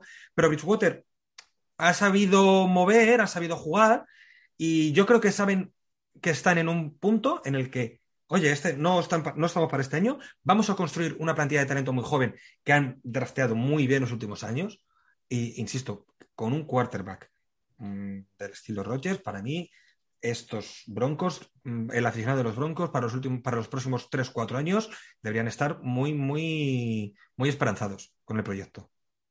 Fue una decisión inteligente la de Bridgewater, sobre todo, Sí, sí. pues eso, viendo los movimientos de quarterback que esperamos para el año que viene, creo que hubiera sido un poco precipitado dar demasiado por alguna por alguna ronda de, por algún pick del draft o por algún quarterback que quisiera salir, hubiera sido algo precipitado. Entonces, Bridgewater ha sido una buena elección para un año, digamos, de transición, pero que, oye, que no está siendo una transición de, de dar pena, por así decirlo. Nada, ni en muchísimo menos. Tienen muchísimo talento a la hora de, recibir el balón, pues eso, tú decías Sortain, Noah Fan, eh, Patrick, tienen muchísimo talento ahí, la carrera con Melvin Gordon y Javonte Williams está, dando un buen equilibrio. Entonces, leía antes que volvía también en defensa el linebacker Bradley Chubb. Bradley Chubb, eso es. Que viene muy bien, sobre todo en este partido, teniendo enfrente a los Chargers, que mira Eckler la semana pasada, ah. Que pues fueron cuatro touchdowns, ¿no? Cuatro touchdowns, eso es, porque fue uno, uno menos que Jonathan Taylor, que Jonathan Taylor hizo cinco. Sí. Entonces, les viene muy bien, porque los, los Ángeles un poco montaña rusa este año pero para mí, pero para mí es normal. Es normal, es normal tanto por su quarterback, que está en su segundo año, hay que darle tiempo. Por el entrenador, que es su primer año, es un entrenador rookie. Exacto, entonces eh, últimamente no están consiguiendo encadenar dos victorias consecutivas, que yo creo que es lo que les falta para meterles ahí un poco en la pelea por, por todo. Y, pero bueno, es que han tenido un calendario complicado, ¿eh? Te pones a repasar su calendario y, la división. Y la división, y la, una... división, pues, pues para, junto con la AFC Norte y la NFC Oeste y tal. La NFC Oeste, recuerdo, Cardinals, Rams, Seattle y, y, 49ers. Eh, para mí son las tres divisiones más complicadas ahora mismo de la, de la liga. y claro, es que un puesto, claro, Las Vegas ahora estamos hablando un poco, un poco del bajón que tiene, pero Las Vegas hasta hace nada estaban en récord positivo. Claro, hasta hace dos semanas estamos hablando que los cuatro de la división estaban en récord positivo. Sí, sí. Es una, es una división muy complicada, entonces, pues claro, te pones a mirar el récord de Chargers y un Save 4 tiene mérito, estando claro. Teniendo los rivales que han tenido y en la situación en la que están. Por ejemplo, ahora les va a faltar a Sante Samuel. Sante Samuel, eso es. Que es un, me está gustando mucho. Fue, está siendo. el rookie defensivo del mes. Eh. eso es. Entonces, eh, va a ser una baja sensible, sobre todo eso, a la hora de, defender el talento que tiene Denver en, las posiciones de receptor total, Total. Además, Sante Samuel está a un nivel de los, de los mejores 60 de la liga. Sí, ¿eh? sí, eso es. Y vamos con el que yo creo que este sí que es de verdad el partido de la jornada el, partido de las 10 y 25. Un partido que si te dijeran en enero que es una final de conferencia, a nadie le sorprendería. Lo puede ser perfectamente. Los Rams van a Lambeau Field contra los Packers. Dos equipos que, eh, a ver, los Packers otro día sí que es verdad que pierden contra Vikings, pero porque Vikings a mi gusto hace un partido maravilloso, hace un partido, quizá el mejor partido de la temporada de los Vikings. Los Packers, pues hombre, eh, todo el tema de Rogers con el tema del primero con Oxyson, luego ahora todo el tema de, del proceso homeopático, ¿no? Para la, para la inmunización de Rogers tampoco ha tenido que ser fácil para ellos en cuanto a dinámica de grupo y tal. Y aquí yo sí que no me atrevo a dar un favorito porque estos Rams parece que se han desinflado un poco, pero a mí las, como decía antes, ¿no? El traspaso de, de Von Miller y el traspaso del Beckham, para mí, eh, para Rams, todo lo que no sea llegar como mínimo al Super Bowl es una temporada que sería un fracaso. Para mí. Han, hipotecado su futuro a este año. Entonces, no se le puede exigir menos a Rams. Que mira que, pues oye, el bye, ah, vienen de bye, no te sé, lo pensaba antes y no te sé decir si ha llegado en buen momento o en mal momento el bye para ellos. Porque llega de, llega con dos derrotas consecutivas, la última contra Niners en el estreno de Odell Beckham, que nadie se lo esperaba y pierden por más de 20 puntos. Eh, la otra creo que fue contra Titans, que bueno, dentro de lo que cabe es un partido que se puede perder, aunque tampoco estaba Derrick Henry. Entonces, no te sé decir si ha sido un buen momento, un mal momento para el Bay, porque oye, Quizá haya, sido, quizá haya sido bueno por el tema de Von Miller y Beckham para que entre un poco en dinámica. Ahí va, para sobre todo meterlos un poco en el esquema, los dos que son jugadores que, van a ser importantes, pero también tener una semana sin jugar, con muchas dudas, eh, cada jugador pensando por qué llevamos dos derrotas seguidas. Ahora llegan los Packers, pueden ser tres seguidas y. Claro, se pueden plantar en, un, en cuatro semanas o en un mes sin haber ganado un partido, contando con el Bay y un equipo como los Rams, que es que desde hace un mes, que fue cuando empezaron a hipotecar todo, primero con Miller, eh, con, con, Odell Beckham a la Super Bowl, un mes sin ganar, es muy, es muy difícil llevarlos psicológicamente. Sí. Entonces, va a ser también la primera gran oportunidad de ver cómo encaja Odell Beckham en este esquema, porque bueno, contra Foreigners ya muy pocos entrenamientos y demás Con la lesión de Robert Woods, yo creo que va a ser más fácil encontrarle un hueco. Sí. Sigo pensando que Cooper Cup es, debe, es y debe ser el wide receiver número uno. Y hoy Cooper Cup yo creo que va a ser el, el jugador ofensivo del año. Lo, lo, debería ser, lo que está haciendo mi fantasy se lo agradece un montón porque por, y aún espero que no llegue Odell Beckham y haga las mismas tonterías Nah, que Cleveland no lo creo. No me la pasan y demás. No lo, no lo creo porque sabe, sabe que ha caído en un equipo que, a ver, a, a ver, que no se malinterprete, en un equipo que no le necesita.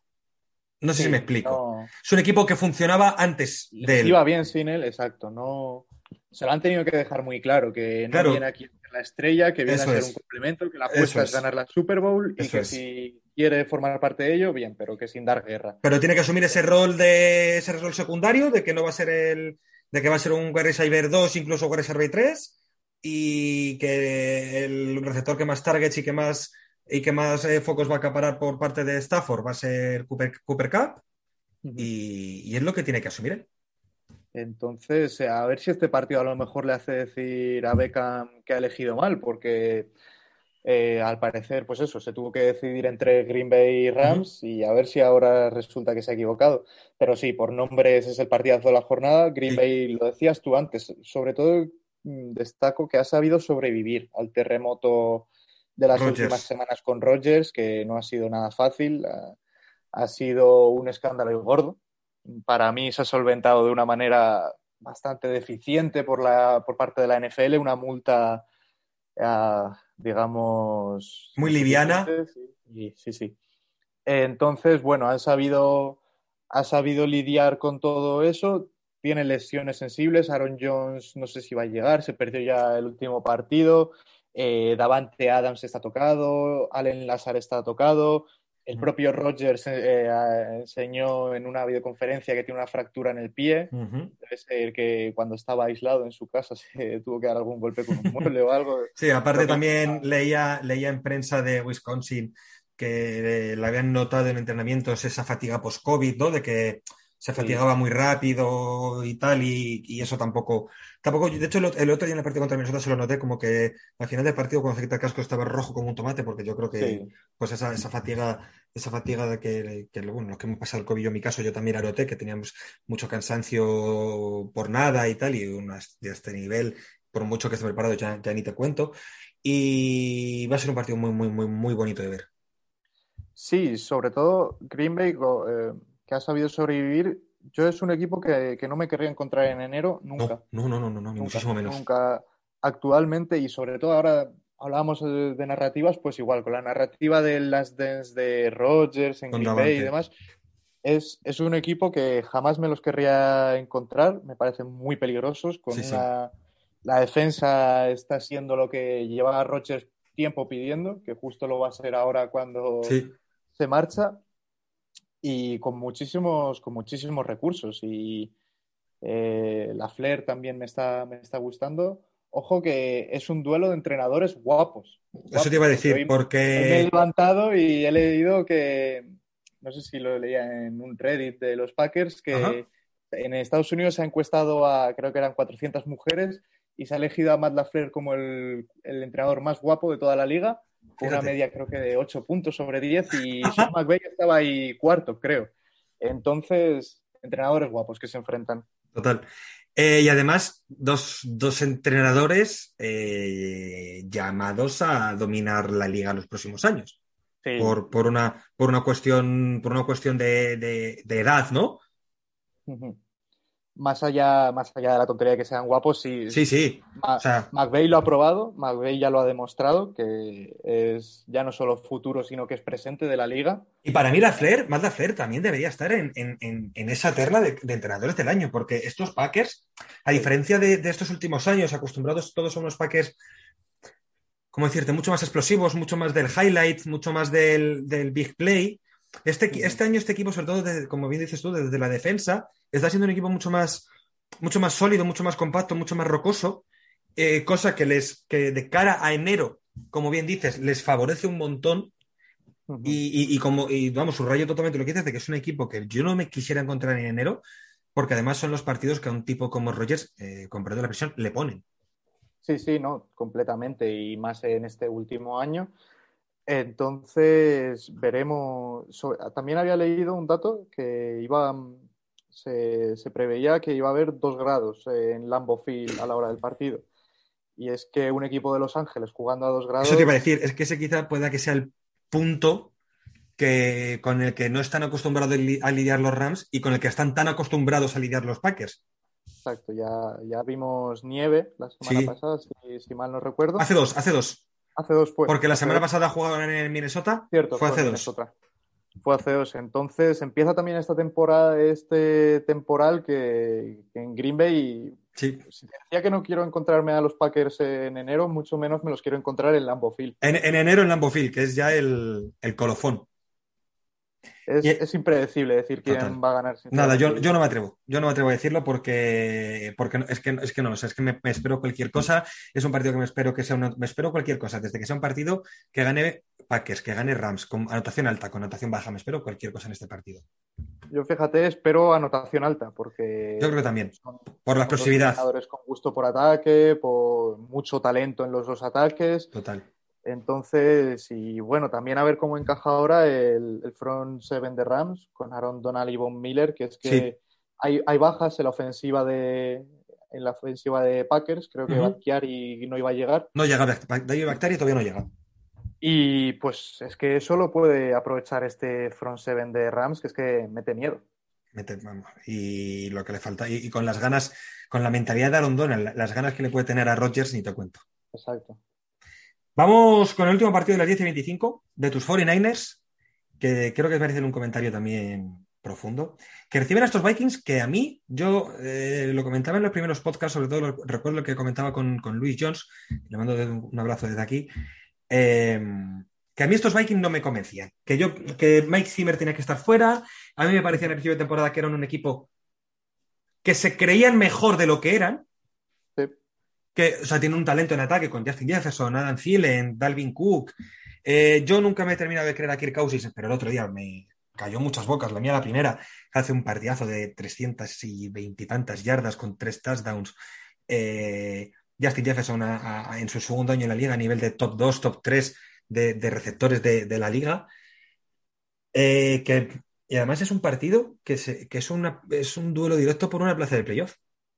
Sí, son dos equipos muy parecidos por su situación. Llegan al principio de temporada no se contaba demasiado con ellos, podían estar en la pelea, si no lo estaban yo creo que no sorprendía a nadie. Eh, empezaron mal la temporada, se les empezó un poco a descartar y ahora los dos equipos llevan dos victorias consecutivas, se han puesto con un récord de 5-5 los dos y es que el que gane se mete en wildcard y... Y con récord positivo y apunta alto para, con récord positivo. Y los dos con récord positivo, que los 49ers, si no recuerdo mal, llevan, la única vez que han tenido récord positivo fue en la tercera semana que, se, que iban 2-1. Sí, los 49ers que llega un punto de la temporada que decimos ya no podemos esperar mucho más de ellos, otro año más de transición, otro año por el desierto, eh, a aclimatar a Lance, a despedir a Garópolo. Pero oye, te ganan el partido contra Rams hace dos semanas, que te lo ganan y bien, que yo creo que es el mejor partido de los 49ers desde que llegan al Super Bowl. Total. Eh, la semana pasada era un partido peligroso contra Jacksonville, que lo ganan de una manera solvente también. Es de estos partidos que hay que ganar sin complicarte, que los 49ers estaban complicando algún partido de esos. Y se están caracterizando eso, sobre todo por ganar los partidos que tienen que ganar. Sí. Miras este año y han perdido contra, han perdido dos veces contra Arizona, han perdido contra rivales duros. Bueno, una vez perdieron contra Seattle, aunque todavía Seattle no era el desastre que es ahora, pero perdieron contra Packers también, que son derrotas. Claro, al final son derrotas, son derrotas que tú a lo mejor em, cuando planificas la temporada y miras el calendario, son partidos que, que si, independientemente de, jugando mejor o peor, son partidos que a lo mejor el de Seattle el único que me chirra un poquillo más, pero al final lo deja ser Seattle, Em, son partidos que si pierdes no es... Em, puede entrar dentro de los planes. Sí. Son partidos que no te echas las manos a la cabeza. Claro, y más el, si tú ves, el, claro, Packers son Packers. Los Seattle, insisto, puede ser el partido que más me chirría, porque de, eh, lo de los Seattle ahora es el último partido, de lo que vamos a hablar después. Eh, pero claro, los Cardinals, uno de los mejores equipos de este año y que han demostrado, sobre todo sin querer Murray, eh, que encima Kyler Murray, antes he dicho que pensaba que esta semana llegaba, no, no llega porque los, los Cardinals están en bye esta semana. Les viene muy bien el bye. Que les viene muy bien. Empezaban a llegar... Justos de cansancio. Eh, Hopkins también estaba... Para volver. Bestias. Uh, Murray igual, pues les viene muy bien a Arizona este bye y vamos, lo van a disfrutar todo lo que puedan y más. Pero sí, San Francisco está, no va a ganar la división, se, vio desde las primeras semanas, Arizona está a un nivel excelso y luego tienes a los Rams que también ganan sus partidos con solvencia. Entonces, su papel es, el de pelear la wildcard. Y este es un partido muy importante para pelear por esa wildcard. Sí, eh, lo hablábamos, que eso, son dos equipos que llegan en una situación idéntica, mismo récord, misma racha, y el que gane se le va a poner muy de cara el creerse, el creerse que puede entrar En, playoff. El que pierda sí que no va a estar para nada descartado, pero va a ser un palo duro, es decir, justo cuando estábamos ya ahí acercándonos volvemos a caer. Pero el que gane va a ser un chute de motivación increíble. En San Francisco, pues que lo sigo por simpatía, a Nick Bosa está sin hacer mucho ruido, sin hacer el ruido que hizo en su primer año está a un nivel increíble. En las votaciones de la Pro Bowl, que bueno, no son significativos de mucho, pero estaba entre los más votados. Eh, puede volver Dre Greenlaw, que es muy importante para acompañar ahí a Warner y demás en la línea de linebackers. Y sobre todo me da pena no, no ver lo que habría hecho Monster este año, porque creo que... Es que yo, lo, de las lesiones en, San Francisco, de verdad que... la posición de running back ha sido dramático. Y mira que Laia Mitchell, me está gustando mucho el, nivel que está dando este chico, me está gustando mucho, pero, pero es que es, un drama con Raheem Monster, eh, que, para mí tiene, tiene todas las condiciones para, para, ya no solo para ser el, el running back uno de de, de 49ers, sino para ser uno de los mejores 10 running backs de la liga. Sí, me da mucha pena no, haberlo visto este año, porque está demostrando Sanahan, aun con ciertas dudas, que yo creo que ah, todavía no está al nivel de lo que se hablaba que era Kai Sanahan. Creo que el perder la Super Bowl de la manera en la que la perdió fue un golpe bastante duro para él sobre todo a la hora de confiar en su propio sistema. y podrás imaginar, perdona que te acorte, que yo lo celebré un momento, pues ya saber, ya puedes imaginar de qué equipo soy. Sí, sí. Dolió, dolió bastante, pero bueno. Eh, Divo Samuel está a un nivel. La mejor, temporada, la mejor temporada de su carrera. Está para meterlo en la conversación de wide receivers tops de la liga. Eh, eh, para mí está en la conversación junto él, te diría, él, Cooper Cup y Jonathan Taylor. Para mí son los tres que deberían estar en la conversación para el jugador ofensivo del año. ¿eh? Para mí son esos tres. Nos olvidaremos de alguno, a lo mejor. Sí, seguro, pero a mí. A, mí ahora mismo, justo sin, mirarme números y sin mirarme nada, a mí a bote pronto. Los, tres nombres que me vienen son ellos, son esos tres. Y quizá, bueno, veremos a ver cómo acaba la temporada Jonathan Taylor y Cooper Cup, pero ahora mismo para mí, por delante, te diré que, Jonathan Taylor que porque Cooper Cup. Sí. Y también me gustó la semana pasada. Eh, por fin un touchdown de Ayuk, que es un caso extraño. Muy, muy raro, porque el chico tiene una calidad. Está, sano, está bien en teoría, pero Sanahan no confía del todo en él, no, no participa en demasiados snaps. A veces tiene buenas acciones, a veces no tantas. Tiene muchos, tiene muchos drops muy, sí. muy, muy, muy incomprensibles, muy que no terminan de, de encajar. Pero bueno, pero bueno, eh, yo el otro día sí que es verdad que a lo mejor por parte de San Francisco hubiera hecho de menos que en el último tramo de partido hubiera sacado a Trey Lance cuando con el partido ya, ya resuelto, porque bueno, creo que ya no es que sea, o sea, es bueno para él y es bueno para la franquicia que el chico no, no, no... está claro, esto apuesta de futuro, Garoppolo está fuera, Garoppolo está fuera, su último año de contrato. Esto, esta temporada, esta temporada de poner a Garoppolo titular es un escaparate para intentar sacar el máximo precio posible por él. Sí, y pues como te digo, va a ver, a ver qué pasa con, con Garópolo este verano, pero está fuera de la franquicia, salta a la vista. Y volviendo un poco al partido también, pensaba que va a ser eh, interesante el duelo, eh, porque la secundaria de 49ers está siendo un desastre, no está saliendo para nadie. Y es que tiene enfrente a un cuerpo de receptores que es telita, que Justin Jefferson, Adam Thielen, a ver cómo les para. Más que trabajo de la secundaria, va a ser a ver qué es capaz de hacer el front seven de front seven, Eso es, eso es. Va a tener que atacar mucho a Cousins no, va, no debe dejarle demasiado tiempo para pensar porque es que profundo te pueden hacer un te pueden hacer un destrozo. Encima la secundaria San Francisco atrás, los cornerbacks, los safeties están teniendo muchos problemas atrás. muchos, no, paran a nadie. No paran a nadie, están teniendo muchos problemas a la hora de, tirar las coberturas de falta de, de, entendimiento entre ellos y Justin Jefferson ahí atrás les puede hacer auténtico polvo. Sí, porque Minnesota además me llama la atención Kirk Cousins que está cuidando muy bien el balón este año, que es que lleva dos intercepciones en lo que va de temporada. Eh, lo está cuidando muy bien y ya van dos victorias consecutivas, además entre equipos que, no son cualquiera, que han ganado a Packers y a Chargers. Es que son dos victorias para hacerte creer. Y es que Minnesota siempre estos últimos años lo he visto como, como un equipo no un gigante, pero que puede despertar en cualquier momento. Es un equipo que lo. Todos los partidos que ha el, otro día, el otro día lo busqué aposta. Todos los partidos que ha perdido Minnesota esta temporada los ha perdido por una actuación o menos. Sí, no, no, claro, es que está ahí, lo compite y es que en cualquier momento despierta y te puede, te puede hacer una faena. Totalmente. Y bueno, también me tiene intrigado a ver qué pasa con Everson Griffin, que ha sido muy raro esta semana todo lo que ha pasado con él. ¿Has visto el vídeo? Eh, sí, vamos, vi las capturas que hubo y demás. a mí me, me, dejó, me dejó el cuerpo helado el, vídeo, ¿eh? Muy, es muy extraño. Me dejó el cuerpo helado porque, a ver, gracias a Dios, por lo menos esa, ese brote que le ha dado, le ha dado en casa. O sea, me refiero que no ha que no ha asustado a nadie ni ha habido problemas con nadie, pero yo el vídeo, los eh, momentos de, de, verdad, es un poco impactante el vídeo, si podéis verlo, si sois es gente que un poco mm, que le dan un poco de que le pone mal cuerpo este vídeo no lo veáis, pero si buscáis el vídeo de Verso Griffin en Twitter, eh, una, mirada perdida, los ojos eh, totalmente desencajados. A mí me dio, lo vi ayer o antes de ayer lo vi y me dejó, me dejó el cuerpo, me dejó el cuerpo helado. No se ha sabido mucho más de él. No, no, no. Los, Vikings han comentado que está en su casa, que está recibiendo toda la ayuda necesaria. Sí, sí, que están, que por lo, por lo, que he estado leyendo también, están el cuerpo de psicólogos del equipo están muy pendientes de él. Sí, un tema muy peliagudo, sí. Sí, total. Pues vamos con el último partido del domingo, Jaime. Si en algún momento ves que, porque estamos haciendo por llamada, si ves que miro el otro dos que me he puesto en la otra pantalla el partido de, de Chicago Detroit que acaba de empezar. Ah, vale, perfecto. Vale.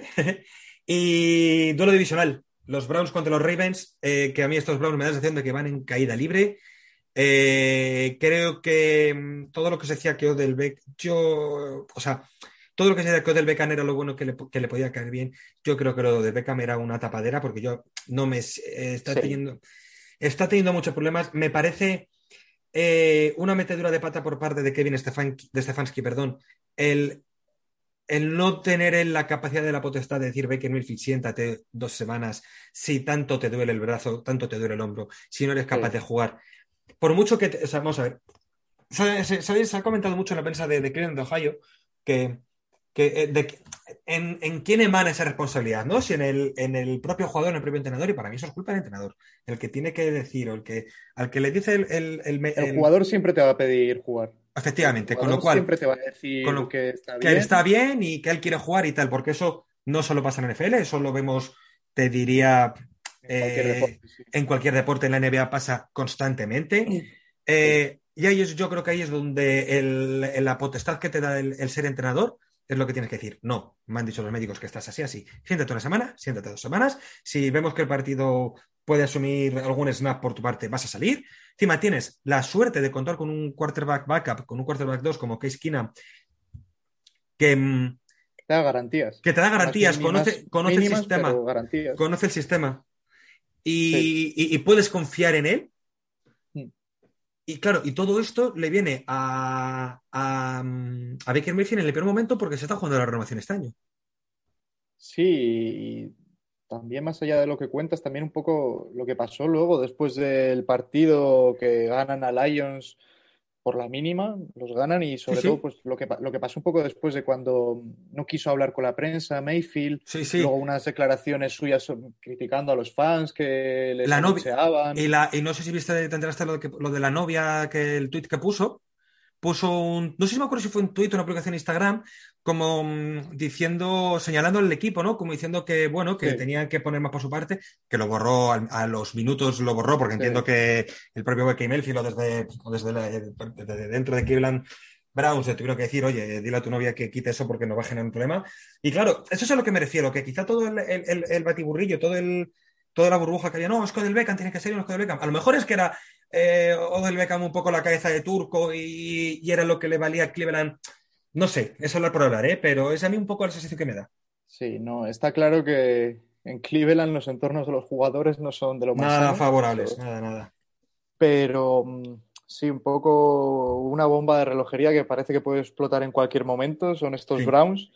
Además, si pierden esta semana contra los Ravens, que veo favoritos a los Ravens, que tampoco pasan por su mejor momento, pero pero es que los pobres son, son una enfermería. Sí, y es que, pero una derrota de los Browns no los descarta porque los deja con un récord de 6-6, pero la wildcard está mucho más cara en la FC y hay equipos que hablábamos antes que vienen con muy buenas tendencias como pueden ser los propios Colts. Entonces, una derrota... Les complica la vida. Y no sé dónde, pues lo que te decía, que es que puede explotar en cualquier momento todas las tensiones que estamos viendo que hay en Cleveland. A ver, Mayfield está en año de contrato, tú decías. Y bueno, por destacar algo bueno, que creo que vuelve Karim Hunt, que, va a ser una buena amenaza junto con Nick Chava y con, combinándonos en el backfield. Y sobre todo es positivo para, despejar a Mayfield, que si están con dolores, necesitan, necesitan correr necesitan correr el balón. Que Total. Además es el, Baltimore es, el, es, el, es la principal amenaza de ese, de ese equipo, el, juego del juego terrestre. Sí, porque además el cuerpo de receptores, Landry lleva en la enfermería la mitad de la temporada, vuelve un partido, vuelve a lesionarse, vuelve a no entrenar en toda la semana, People Jones... No terminan de, creo que tampoco termina de confiar mucho eh, Stefan Skinel. No, entonces, habrá, habrá que ver qué es lo que pasa contra unos Ravens que, pues es que lo decías, que poco más están pudiendo hacer y su récord es muy bueno teniendo en cuenta por lo que han pasado durante toda la temporada. Un récord de 7-3, habiendo tenido todas las lesiones que han tenido, que es que ya el colmo de mala suerte es que pierdan a Lamar Jackson por, por enfermedad. Claro, que eso para los que nos escuchen, que no sé, es, es, muy curioso lo que ha pasado en el vestuario de Baltimore la semana pasada, porque no se sabía, no es COVID, pero eh, como que en el vestuario ha habido un virus, no se sabe si estomacal o con temas febriles, que, que ha tenido varias gente, a, a, última hora, eh, fue um, Lamar Jackson y no me acuerdo quién fue el otro, que eh, creo que fue Rason Slater, eh, que, se quedaron, que se quedaron fuera a última hora por, por, este, por este virus. Sí. Jugó Hadley, que bueno, ¿Sí? pudo salvar el momento, ganaron a los Bears de tres, que bueno, eh, es un partido que tienes que ganar, ya casi da la situación un poco igual el resultado, pero todavía no, no veo a los Ravens, yo creo que se les está poniendo cara como pasa otros años de, de sí, te metes en playoffs de manera sólida y demás, pero en wildcard o bueno, no les veo llegando muy lejos en, en postemporada. Eh, sobre todo porque dependen mucho de, de Lamar Jackson. Está mm, todo el peso del ataque pasa por él y, sí. y pues Lamar ha demostrado, ha jugado a su mejor nivel cuando ha tenido también al lado a alguien que le ha podido acompañar desde, desde el backfield. Eso es, totalmente. Eh, entonces, bueno, eh, su, su récord yo creo que habla mejor que las sensaciones que traen, sobre todo pensando en opciones para Super Bowl.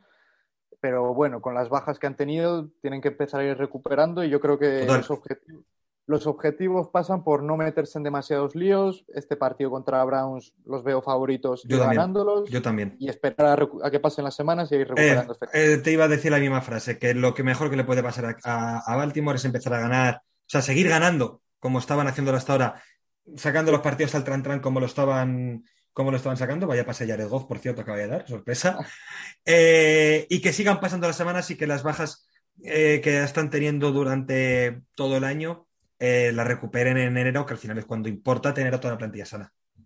A ver cómo responde la línea de Baltimore ante, ante la de la defensiva de. Sí, porque para mí ahora mismo Miles Garrett está a nivel, quizá podemos hablar del defensor del año. Puede ser, sí. Junto con Mike, junto, junto a Mike Parson. Lo que pasa es que a Mike Parson no se lo van a dar, se le van a dar el, el, el rookie defensivo. Pero no creo que, hombre, para mí, lo, eh, junto con Trevon Diggs, por, el, por la cantidad de, de, intercepciones que lleva este año, pero para mí Miles Garrett está a nivel de que le den el defensivo del año. Luego se lo darán a Aaron Donald, como siempre, pero claro, ¿cómo, discutes no dárselo a Aaron Donald, no? Porque claro, no, puedes decir que no lo merece. Claro, el año pasado decían, no, TJ Watt, y leías las estadísticas, claro, sí, TJ Watt estaba por delante, pero claro, el impacto que te genera Aaron Donald en el juego no lo genera TJ Watt. Total, que el número uno y no lo puedes discutir. Claro, total, volviendo a lo, volviendo a lo que tú decías, a ver cómo paran esa doble amenaza por un lado de Miles Garrett y por otro de ella Devon Clowney por, parte de Baltimore, que, es, yo creo que la principal, la principal vía por la que Cleveland le puede meter en problemas a, Baltimore. Sí, yo creo es de lo poco en lo que puede confiar ahora mismo Cleveland. Digo, sí, perdón, Cleveland. Sí. Es de lo poco en lo que puede confiar, sobre todo de cara a sus opciones de seguir sumando para estar en la pelea es la, defensa. Stefanski tiene que centrarse, yo creo que mucho más en la defensa. El ataque ya hemos visto que es un poco una casa de locos. No es por A, es por B, pero hay un lío. Entonces va a ser la defensa la encargada de mantener a este equipo. Y en el momento en el que se apague, porque em, pues eso, Miles Garrett puede no aparecer en un partido y no lo vamos a matar por ello, porque se está manteniendo al equipo entero. Pero el día en el que no aparezcan, Cleveland Va a tener muchos problemas. Sí, sí. Muy de acuerdo. Y vamos allá con el último partido, Jaime. Te dije que te iba a robar una hora, pero bueno, nos estamos, estamos alargando. Eh, partido del Monday Night. Partido muy, muy, muy interesante. Por el momento damos equipos. Yo es un partido que tengo muchas ganas de ver. Raro. raro, pero tengo ganas de verlo. Los Seattle Seahawks van a Washington. Eh, estos Washington llevan dos semanas que creo que son los Washington que todos esperábamos al principio de temporada. Sí. Con la gran mala suerte que el mejor momento en el mejor momento de Washington les ha llegado a la baja para toda la temporada de, ligamentos de Chase Young, efectivamente. Seguramente llega tarde esta Por cierto, por cierto, touchdown de Detroit. Ojito. Touchdown de Detroit. Que, que, hemos visto que puede ser la primera de la temporada. de Detroit, sí. ¿eh? Sí. Pues Washington, claro, es que si hace dos semanas me preguntas por la decepción del año, te digo. Perdona que te diga, super touchdown de Detroit. Ojito, ¿eh? Super touchdown de Detroit. Es un pase de Jared Goff de bastantes yardas. Pues estaba, mira, en la yarda eh, 39 y medio de, Chicago. Reciben solo en el backfield Jared Goff y un pase de 48 desde la yarda 48 hasta la yarda 5. Para no he visto quién. Para no sé. Para George Reynolds. muy buen pase. Muy buen pase Jared Goff. Pobre Mandagi. sí. Pues sí, lo que te decía. Si me hubieras preguntado hace dos semanas de excepción, te decía Washington. Ahora probablemente te seguiría respondiendo lo mismo, pese a las dos victorias seguidas. Sí. Pero bueno, gana, gana Tampa de manera sorprendente, gana Panthers de manera no tan sorprendente, sobre todo por lo que se le debía exigir a Washington. Sí, total. Dado su récord, a lo mejor sí que sorprendió que ganaran a Carolina, pero dado lo que se planteaba al principio de temporada, y sobre todo la decepción más que Washington en sí, la, defensa. Porque yo, mucha gente yo creo que esperaba ver a la defensa entre las mejores de, entre las mejores de, las de la liga, liderados por Chase Young, que pues ahora se ha lesionado, entonces ya es el colmo de la mala suerte, pero se le presumía un salto que nunca ha dado a la defensa de, a la defensa de Washington y yo creo que de ahí han venido todos los problemas este año. Sí, total. El ataque es ciertamente limitado, aunque con cosas interesantes. Ahora Heineke está a un buen nivel. me encanta. Tengo una devoción por Heineke, de verdad que lo, digo en todos los programas. A mí Heineke me gusta mucho. Cuida muy bien el balón, eh, lo mueve de una manera muy inteligente. Leí, ¿cuándo lo he leído? No sé si lo leí el fin de semana o ha sido a principio de esta semana, que está siendo, no sé si el segundo el tercer mejor quarterback de la liga en tercera down y cuarto down. Es, sí, sí, ¿no? En situaciones de tensión no, no da la impresión. que no se pone nervioso, que la presión no, va con él, que él va a lo suyo, él, sabe lo que tiene que hacer y él va a lo suyo. Ya se le vio el año pasado cuando de repente irrumpe ahí contra Tampa en playoff. que nadie lo esperaba y oye, hace un papel más que digno. Total. Y, y- y, pues oye, a lo mejor Washington puede empezar a plantearse tirar con, con este chico. ¿Por lo qué no? ¿Por él. no? Si en el mercado de quarterbacks no consigues encontrar gran cosa, Si no o se les abre una gran oportunidad, un Claro. chollo, ¿por qué no? no, ¿Por qué no? tienen que perder, sobre todo que no tienen que perder la cabeza, como Total. si hay otros equipos que lo necesitan urgentemente, el caso de Pittsburgh, por ejemplo. Sí, sí. O Miami Washington, incluso. Yo creo, sí. Yo creo que Washington no tiene esta urgencia No, a la no, hora no. de encontrar un quarterback y oye, que si se te aparece, ponte un Aaron Rodgers, pues hombre, claro, lo vas a recibir con los brazos abiertos.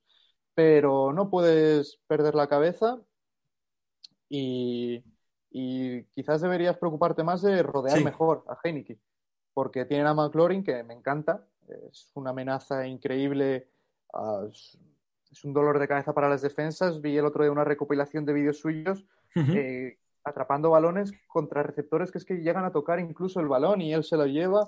Me Está parece un a un nivel un escándalo. muy, muy bueno Terry McLaurin y está dando ese paso adelante como receptor principal y como receptor franquicia de, de- de- de Washington, que era lo que todos esperábamos de él al principio de temporada. Sí, y pues oye, que Washington eh, son dos victorias seguidas, si ganan ahora se ponen 5-6 y oye, ya hemos visto que la NFC está más barata, Sí, la sí. Wildcard que la FC y no Claro, queda- y quedan que- semanas. Y es que mirando Entonces- aquí ahora, claro, que Washington gane el lunes no es que sea una locura, es que yo creo que es lo que va a pasar. Yo creo que Sí. están ahora mismo un punto por delante por el momento de ambos equipos. Volvemos a lo mismo, como ya hemos dicho en alguna ocasión durante el programa, que Seattle va totalmente hacia abajo y Washington poco a poco yendo hacia arriba. Claro, es que se ponen con un récord de 5-6, eh, que es el mismo récord que tiene ahora mismo Panthers, que es el mismo récord que tienen ahora Eagles, que son sus rivales más directos en su división. Juegan luego Vikings y 49ers, uno de ellos dos va a caer al 5-6 también. Claro, o sea, es que se- es otro equipo que se mete en, en esa pelea y sobre todo con lo barato que está, o sea, con lo barata que está entrar en, en Wildcard en, en la Sí. NFC este año. Estás Este año. viendo el- los Saints están por aquí que también Claro. contra, contra Buffalo y que Claro. Falcons, lesionados. Ganando no- Falcons ganando a Jaguars también se pone 5-6. llega, llega tarde la reacción de Washington, pero es que Pero, pero están ahí para, para- tiempo. claro. Ganando, ganando hoy está a tiempo de, de meterse y pelear por todo. Total. Y de Entonces- Seattle, pues. De Seattle hay poco que decir. Es, es un equipo que incluso yo creo que ya ha caído en el olvido, que nadie no Es que hasta, ese- hasta eso que hemos dicho siempre y lo he comentado con los invitados que han pasado por aquí hasta ahora, que Seattle siempre ha dicho ¿no? que tienes eje competitivo, que te van a pelear todos y cada uno de los partidos. Es que hasta Sí, eso, hay veces, pero es que hasta eso lo están empezando a perder. hay años o momentos de otras temporadas en los que cuando no les ha alcanzado el talento, les, haya, les ha alcanzado la garra. Sí, ese- sí, sí. O siempre los he caracterizado como un equipo de jugadas muy locas, que se, se rompe la jugada y de repente Wilson un pase de 50 yardas que lo atrapa. No están teniendo ni momentos así, ni, Ni solidez. actitudes.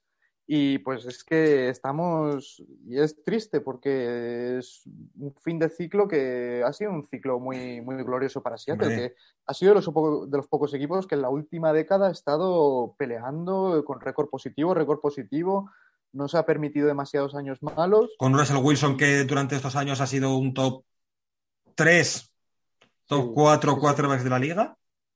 Y seguramente se viene un verano en el que van a rodar cabezas, veremos Pete Carroll, que, que es de él. Sí. Entonces, pues bueno, es un récord de 3-7 que igual, claro, pasa como San Francisco, que ves la división en la que están encuadrados y, claro, es que hay muchas derrotas Claro. que, que las justificas, obviamente. Pero aún así, las sensaciones no son las mismas. No, no, y su, su defensa no ha sido del todo mala, que siempre hemos asociado Bueno. a, a Seattle con una defensa paupérrima y es mala, pero no me ha parecido el principal mal este año de Seattle. Es que es un ataque completamente sin rumbo. Sí, sí. El- ahora la lesión de Carson anula la carrera. Un ataque obsoleto, muy Pete Carroll no ha sabido adaptarse a, a- a la NFL moderna. O sea, la NFL moderna, que eh, todos, la gran mayoría de los equipos te juegan en una cover 2, que por lo que nos escuchen son, es jugar con dos safeties profundos para evitar precisamente lo que, lo que decías tú precisamente, ¿no? Esas big plays, esas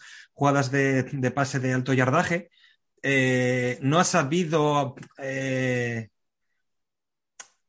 encontrar el, el, el con el cuerpo receptores, eh, cómo eh, aclimatarlos, adaptarlos a la, esta, a, la, a la, NFL que te plantea esta defensa, tantos equipos te plantean esta, esta defensa. Y, sí. y, como tú dices, se van a rodar cabezas por, por, esta, por esta y por muchas otras cosas. Otra cosa por la que eh, Seattle ha hipotecado su futuro es lo de Jamal Adams. O sea, el año pasado van, no, no me acuerdo si ahora fueron dos o tres primeras rondas, por, por él, eh, el cap que le se está comiendo también, para un Jamal Adams que está a un nivel. Otro día con una intercepción, ¿no? Y es sí, pero. Es triste que sea noticia que Jamal Adams consiga una intercepción. Creo que era la sí, segunda sí. de toda su carrera en la NFL. Y pues entonces. Es, es un proyecto que se ha gestionado, se ha confiado demasiado en el talento de Wilson. Que lo tiene, lo, que es indudable y es innegable. Porque lo entiendes porque tienes ahí un jugador franquicia que puedes confiar en él, que te lo ha demostrado a lo largo del tiempo. Sí, sí. Creo que ha habido un exceso de relajación, es posible, que, que, les ha condenado a estar ahora donde están, que es que están sin rumbo, con un récord muy malo. Eh, no van a pillar tampoco top 3 en el draft, seguramente.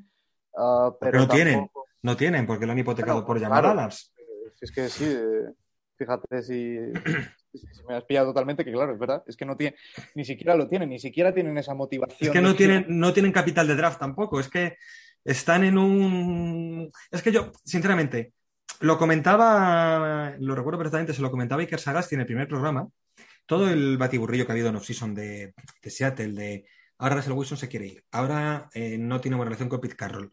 Hay dos semanas con un con una algarabía enorme. Eh, pasan un mes que no se escucha absolutamente nada desde Seattle y luego pasan dos semanas y todo el mundo, todo el mundo se quiere, todo el mundo se ama, todo el mundo se adora en Seattle, todo el mundo somos muy amigos, aquí somos una familia. Yo no me lo creí nunca eso. Yo, en el momento en el que, yo lo, se lo dije a Iker, que en el momento en el que algo no funciona en Seattle, esto iba a ser como un castillo naipes, en el que quitas una, una, castilla, una carta y se cae con todo el equipo. Y yo es que de verdad, creo que Seattle tiene que hacer una reconstrucción para hacer una reconstrucción necesitas capital de draft y para sacar capital de draft claro, lo... sí. y para poder sacar capital de draft la única vía es traspasar a Russell Wilson. Sí, sí, sí, sí.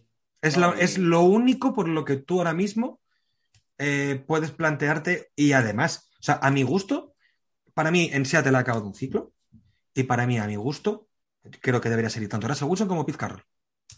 Sí, seguramente tengan que salir los dos. Y la cosa es también ver por cuánto sale Russell Wilson, porque seguramente salga por mucho menos de lo que realmente vale. Porque... Ese es el problema, ese es el problema, porque luego eh, te plantas en off-season con, ¿cómo decir?, con cierta urgencia por traspasar Russell Wilson y eso hace que, y eso hace que devaluar a tu jugador. Sí, no, y el propio eh, Wilson no va a querer estar en Seattle. Entonces. A la, yo siendo Seattle la que me da entre primeras rondas. Uf, y incluso parece, hasta mucho, me parece. Sí, sí, me parece demasiado que sí. puedan pillar eso, sinceramente. Sí. A ver qué es lo que consiguen sacar, pero ha sido una, ha sido una mala gestión. Ha sí, sido una... total. Mira que durante años ha sido brillante, que han conseguido muy buenos jugadores, mm -hmm. sobre todo se han especializado en movimientos de jugadores, como casos como del Beckham, que Eso descontentos, es. que los que los acogen ellos y demás, pero pues últimamente he notado cierta relajación en confiar todo en un Wilson al que veían con que iba a ser fiel toda la vida, que les iba a aguantar todo tipo de, de locuras a la hora de gestionar la plantilla y no, están viendo que no. Pero no, y se está viendo Russell Wilson, que Tom Brady se ha ido a un equipo y le han dado los juguetes que ha querido. Aaron Rodgers seguramente si se va a cualquier equipo le van a dar los juguetes que él quiera y Russell Wilson Eso. va a decir, oye, yo llevo dominando la liga con estos los últimos 10 años, yo también quiero un equipo que me dé los juguetes que yo quiero. Eso es. Es, es, lo que tiene pinta que va a pasar y entendiendo perfectamente a Wilson, no creo que nadie en Seattle pueda, pueda tacharle de traidor. Claro, no, no ni mucho menos. Ni mucho menos. Pues Jaime, te voy a decir una cosa. Creo que, creo que hemos batido el récord de duración del programa. Uh, todo, todo un orgullo. Fíjate que yo he llegado un poco asustado diciendo, bueno, como... Y además, lo tuyo tiene doble mérito porque el que más, eh, de los que más duró, no me acuerdo si fue con, con Willy Bistuer. Eh, claro, pero estamos hablando de que eso fue en una época de la temporada en la que no había equipos en bye, con lo cual había un partido menos. Claro. Eh, con lo cual creo que si no estamos a las dos horas nos hemos quedado muy, muy cerca. Y lo único que puedo hacer es darte las gracias porque para mí ha sido un lujo. Me he estado muy, muy, muy a gusto, muy cómodo en, la, en, este programa. Decías que no sabía mucho en NFL y, y sabía yo que era, que era, que era modestia porque sí que sabes de He tenido que estudiar también, ¿eh? he tenido que estudiar anteriormente porque eh, lo que te digo, esta, este año estoy viendo bastante menos NFL de la que me gustaría, sobre todo por, por trabajo. Ah, también ahora con lo, que, con lo que estoy haciendo en el trabajo tengo que estar mucho más pendiente de otros deportes, eh, del fútbol tengo que ponerme mucho más al día, por ejemplo. Entonces, pero bueno, siempre los lunes saco mi ratito para ver todo. Tus resúmenes. Los, los, domingos que puedo soy muy de recto. Muy de... Yo igual, yo igual. Yo llevo un par de años siendo de Red porque es a no ser que haya un partido que me llame demasiado la atención, como puede ser, por ejemplo, el Packers Rams de cada semana.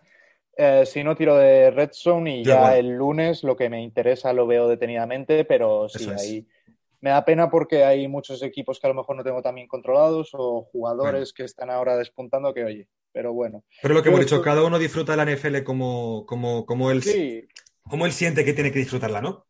Y yo siempre, vamos, yo lo pienso que yo ahora estoy en mi pretemporada y que ya en, en diciembre, enero llego en estado óptimo para ahí engancharme todo. Que es cuando me pasó el año pasado, así que nada, lo importante realmente llegar en buen estado, yo creo. Pues Jaime, te lo vuelvo a decir, muchísimas gracias, ¿verdad? Porque ha sido todo, todo un lujo, todo un placer a ti, contar Y tengo pensado para, para playoffs, para, para cuando empiecen los playoffs, eh, que, bueno, esto lo cuento ya por aquí, eh, ya he hablado con, con, algunos de los invitados que han pasado por aquí y de los próximos que pasarán de invitaros con, las jornadas de playoff, en vez de hacer una con un solo entrevistado eh, un programa sobre toda la jornada de playoff, pues hacer... Un coloquio o algo. No, eh, pues si en alguna vez puedo coincidir con más de uno, pues sería genial, pero si no, elegir, un, pues en este caso, por ejemplo, elegir un partido y que hablemos de ese partido de playoff que va, que va a ocurrir, ah, una, pues una previa mucho más detallada y más densa que hacerlo todo en un solo programa, que es dar al fin y al cabo un, un análisis muy breve, muy por encima, así que ya te emplazaré para, para ello. Pues nada, sabes que puedes contar conmigo para lo que sea y nada, te, he escuchado algún, algún capítulo y la verdad que está bastante guay lo que haces, estás trayendo a gente muy interesante y nada, que mola. Lo agradezco de corazón. Bueno, nada, Jaime, seguimos en contacto y un abrazo. Muchas gracias, Aitor, un abrazo.